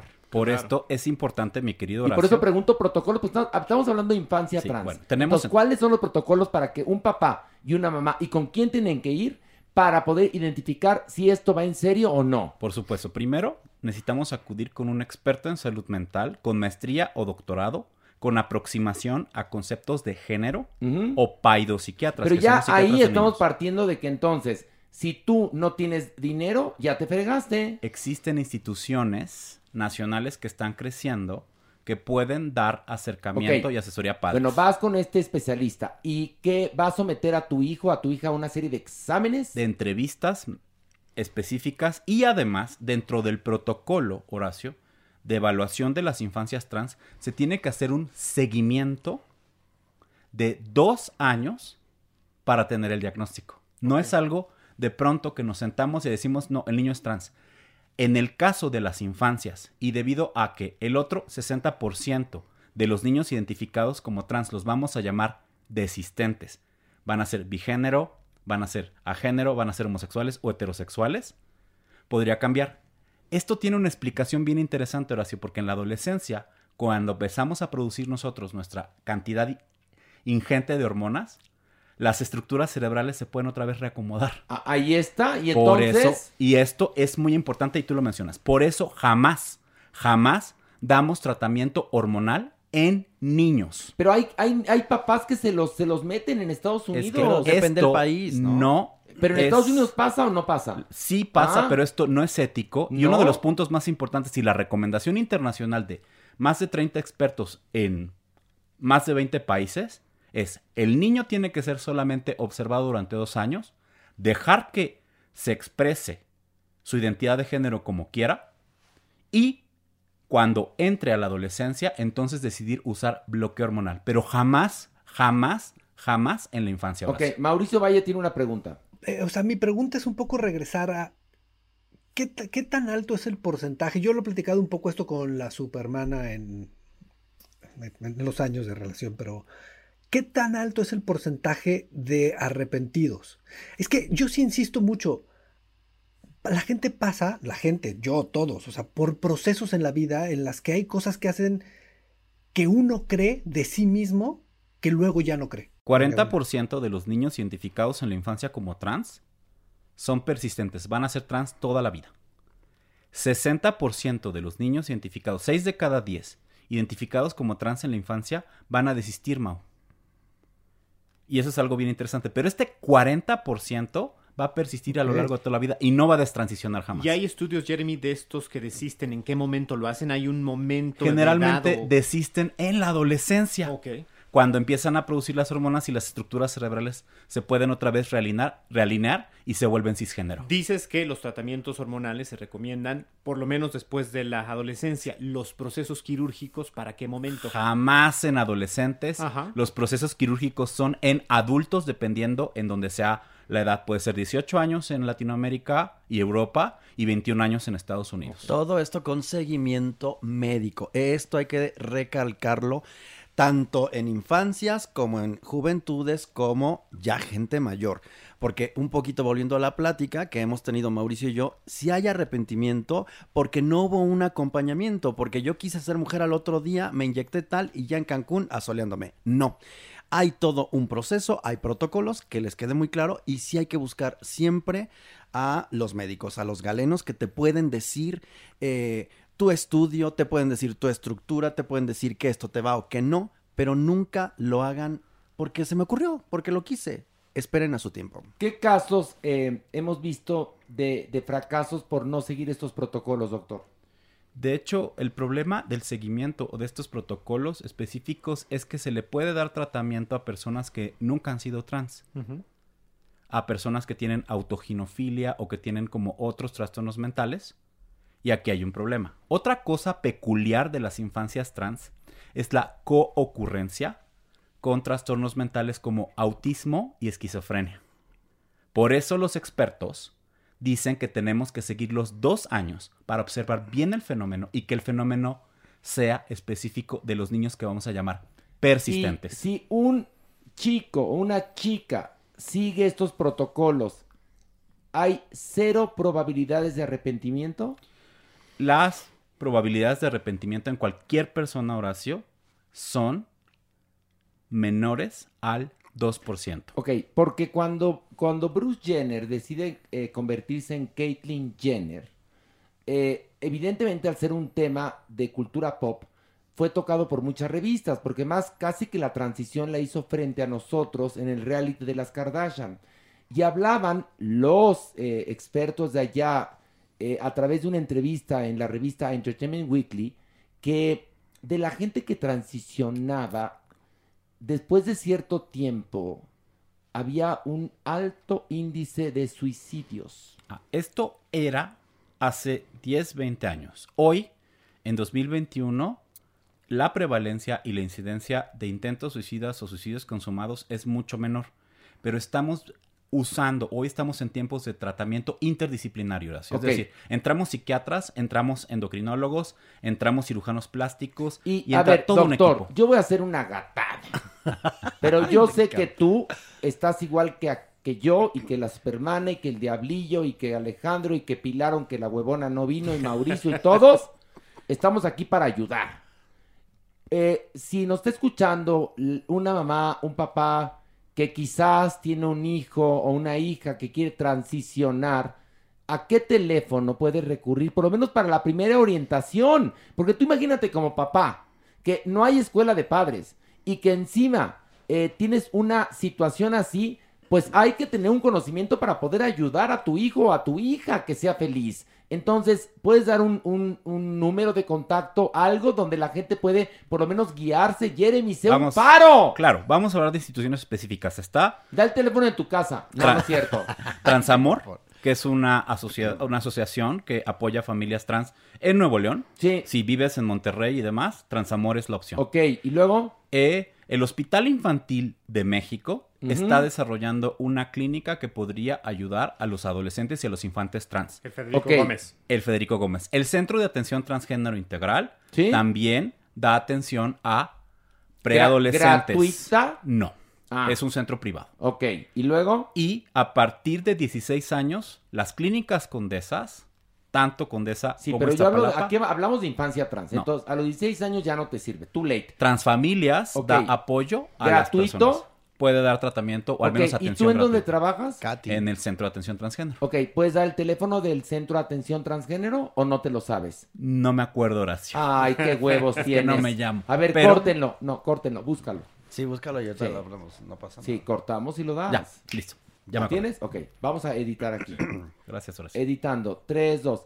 Jeremy, ¿puedes dar el teléfono de este centro de atención para toda la gente que nos está escuchando? Al 55 71 59 61 65. Ok, por favor, eh, y si no lo oyeron, en lugar de repetirlo, haga para atrás, porque es podcast, entonces puede echar para atrás, digo yo, ¿no? Y Jeremy, las llamadas de atención, estas manifestaciones que pudieran ser urgentes de atender. Un punto aquí. O sea, una emergencia. observar Emergencias. No tanto, sino... No, pues es lo que estás diciendo, emergencias, ¿no? Ah, no, creo que quiere ver como los puntos específicos. Eh, el juego en las infancias es un factor muy importante porque antes de los 10 años, niños y niñas extrañamente jugamos separados. Las niñas juegan con las niñas, los niños con los niños. En la selección de personajes en videojuegos, también aquí tenemos como datos específicos. La búsqueda de ropa, de vestir o actitudes también es algo que podríamos observar. Pero el punto más importante, audiencia, es preguntarle al infante sobre su identidad. ¿Y esto es por qué? Porque si yo te pregunto a ti, Alejandro Broff, ¿desde cuándo sabes que eres varón? Probablemente me digas desde toda la vida. Siempre, ajá. Y es lo mismo que si le pregunto a Horacio a mi súper. Al diablillo no, porque él Pero a ver, diablillo. tú, tú Supermana, cuando eras eh, chica, eh, ¿te decían que eres y decías niña? Sí, porque yo pensaba que todos éramos niñas. Todos éramos femeninos hasta que descubrí una prima que la vi desnuda y yo pensé que era una niña mutilada. Ya. Y entonces de a poco fui descubriendo los Bueno, géneros. pero fíjate eso- qué complicada es la pero mente. esto fue en los 70.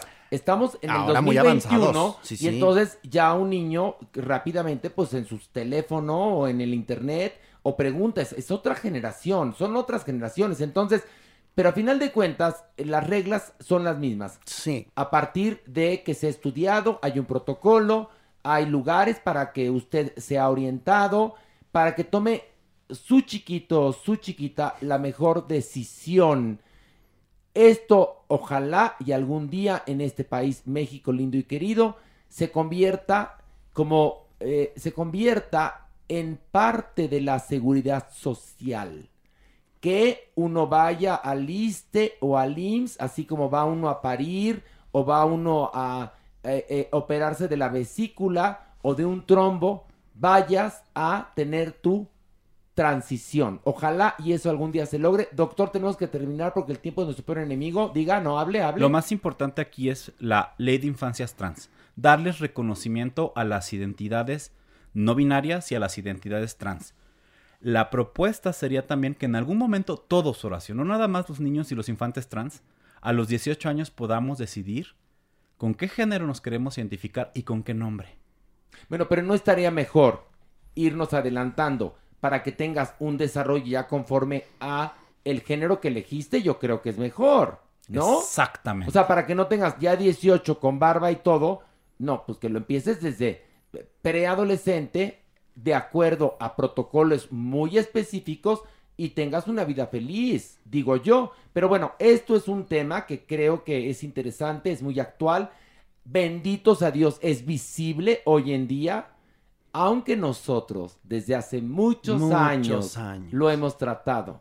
Y fíjate, sin conocimiento, únicamente con educación, educación familiar y sensibilidad, porque estos conocimientos no los teníamos, Supermana. Y tratado con respeto, además, como No, debe claro, de ser. siempre. Y con naturalidad. Porque siempre tú en tus programas, en tus barras que estabas allá en Telejida y entonces, todo era natural. Sí. No sí, había misterio, no había tabúes y se hablaban las cosas como el día de hoy. Y había eh, personas de todo tipo y de todas clases, unas buenas personas, otras malas personas, pero a final de cuentas personas que tenían talento y por eso trabajamos juntos, que era lo que nos unía.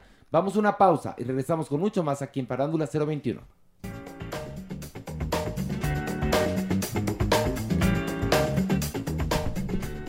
Cinco razones para... Y hoy tenemos de nuevo la sección 5 razones muy pedida, muy extrañada. En este programa tenemos 5 razones para odiar o amar, Mario. Para odiar a una, sea, una agrupación muy polémica. ¿A quién? A OV7. Y comenzamos con... Número 5. En el año 2000 traicionan a Julisa de Llano. Confabulando con la disquera se independizan y resurgen con su nuevo nombre, OV7, y un concepto más plástico que un Tupperware. Daniel Vázquez renuncia como acto de lealtad a la mítica productora y lo sucede Kalimba Marichal, sin duda el único realmente talentoso. Número 4. En 2003 se separan para brindar a sus integrantes la oportunidad de desarrollarse de forma independiente. Se firma el documental Cuatro Labios de Carlos Markovich, que seguía paso a paso su gira de despedida. Qué gran pérdida para el mundo de la música. Ah, pero claro, regresaron en el 2010. Número 3. Durante la separación, Kalimba tuvo éxito y reconocimiento como cantante, pero también surgieron una disque actriz, una disque cantante grupera, un disque productor musical, dos playbaqueras, una rubia y otra morena que se quedaron sin chamba, y un disque productor más quemado que un comal, que si se transaba a sus adorados hermanos ya podrán imaginarse a los demás artistas y proveedores. Por cierto, día a día crece la lista de demandas. Número 2. Del 2012 al 2017 tuvieron su propio stock o talk show en Televisa Networks, producido por Jordi Rosado llamado Plan B. Pero ¿cómo puede durar seis años al aire esto? Seguro gracias a la empresa del señor Bobo que no tenía un pelo de eso. Por cierto, tiene la genial idea de inventar el 90s Pop Tour, un show cutre que se propuso glorificar artistas prefabricados de a One Hit Wonders con una pobreza artística más que notable. Número 1. Uno. Si bien Onda Vaselina fue inspirado y creado por Julissa, quien es una magnífica adaptadora haciendo éxitos de viejos temas de la era del rock and roll, al volverse B7 además de sus éxitos propios, tuvieron osadías tales como True Colors de Cindy Lauper, Footloose de Kenny Loggins, Nothing Gonna Stop Us de Jefferson Starship, Take On Me de Aha, Iris de Goo Goo Dolls y Fascination de The Human League. Y por último, preparan la serie biográfica de la agrupación que seguramente será tan interesante y afortunada como su gran legado musical. Es verdad, han vendido 5 millones de discos, pero igual número de escándalos. Por cierto, ya ni se hablan, qué bonita familia. Los odio tanto, tanto, tanto que no sé. Ay, qué bárbaro. Me dio miedo este ¡Bravo! tú, ¡Bravo! Bravo. O ya para que la doñinini le dé miedo, pero lo que sí es que si hacen una bioserie con verdad, estaría bien interesante, Mario. Sí, porque acuérdate que Oscar vivió en casa Julissa. No, pero eh, cuando cuentas tú la verdad de Sí. cualquier vida eh, y de gente que ha convivido tanto tiempo, sí sería interesante porque es un grupo exitoso, muy exitoso. Sí. Tanto que esta gira de los 90 Pop Tour, si no tiene a OV7, pues pierde gran parte del público, Mario. Y justamente- Porque tienen muchos seguidores. Es Así más, es. ahorita te van a empezar a atacar, Mario, pero tú no aguanta, me importa, ¿eh? no me importa, no me importa. Por cierto, la noticia de estos días es que ahora Ari quiere adueñarse de la serie porque la serie le está llevando Oscar con Eva Longoria, con Pepe Bastón. Y Ari quiere meter su cuchara, pues porque él se siente el dueño Pero de esto. espérame, pero Ari los ha llevado al éxito, Mario, también. Sí, sí, sí, pero o sea, también. 90 Pop Tour le ha dado de comer a mucha gente gracias a, a la idea de los Boroboy. También hay que reconocer Sí, eso, sí, ¿eh? sí, sin duda. Por eso dije que de bobo no tenían un pelo. No, no, no, muy inteligente para hacer negocios. Bueno, espero que les haya gustado este episodio 26. Me están informando, hijo, es que la gente los amo porque tenemos la mejor comunidad nosotros aquí en Farándula 021.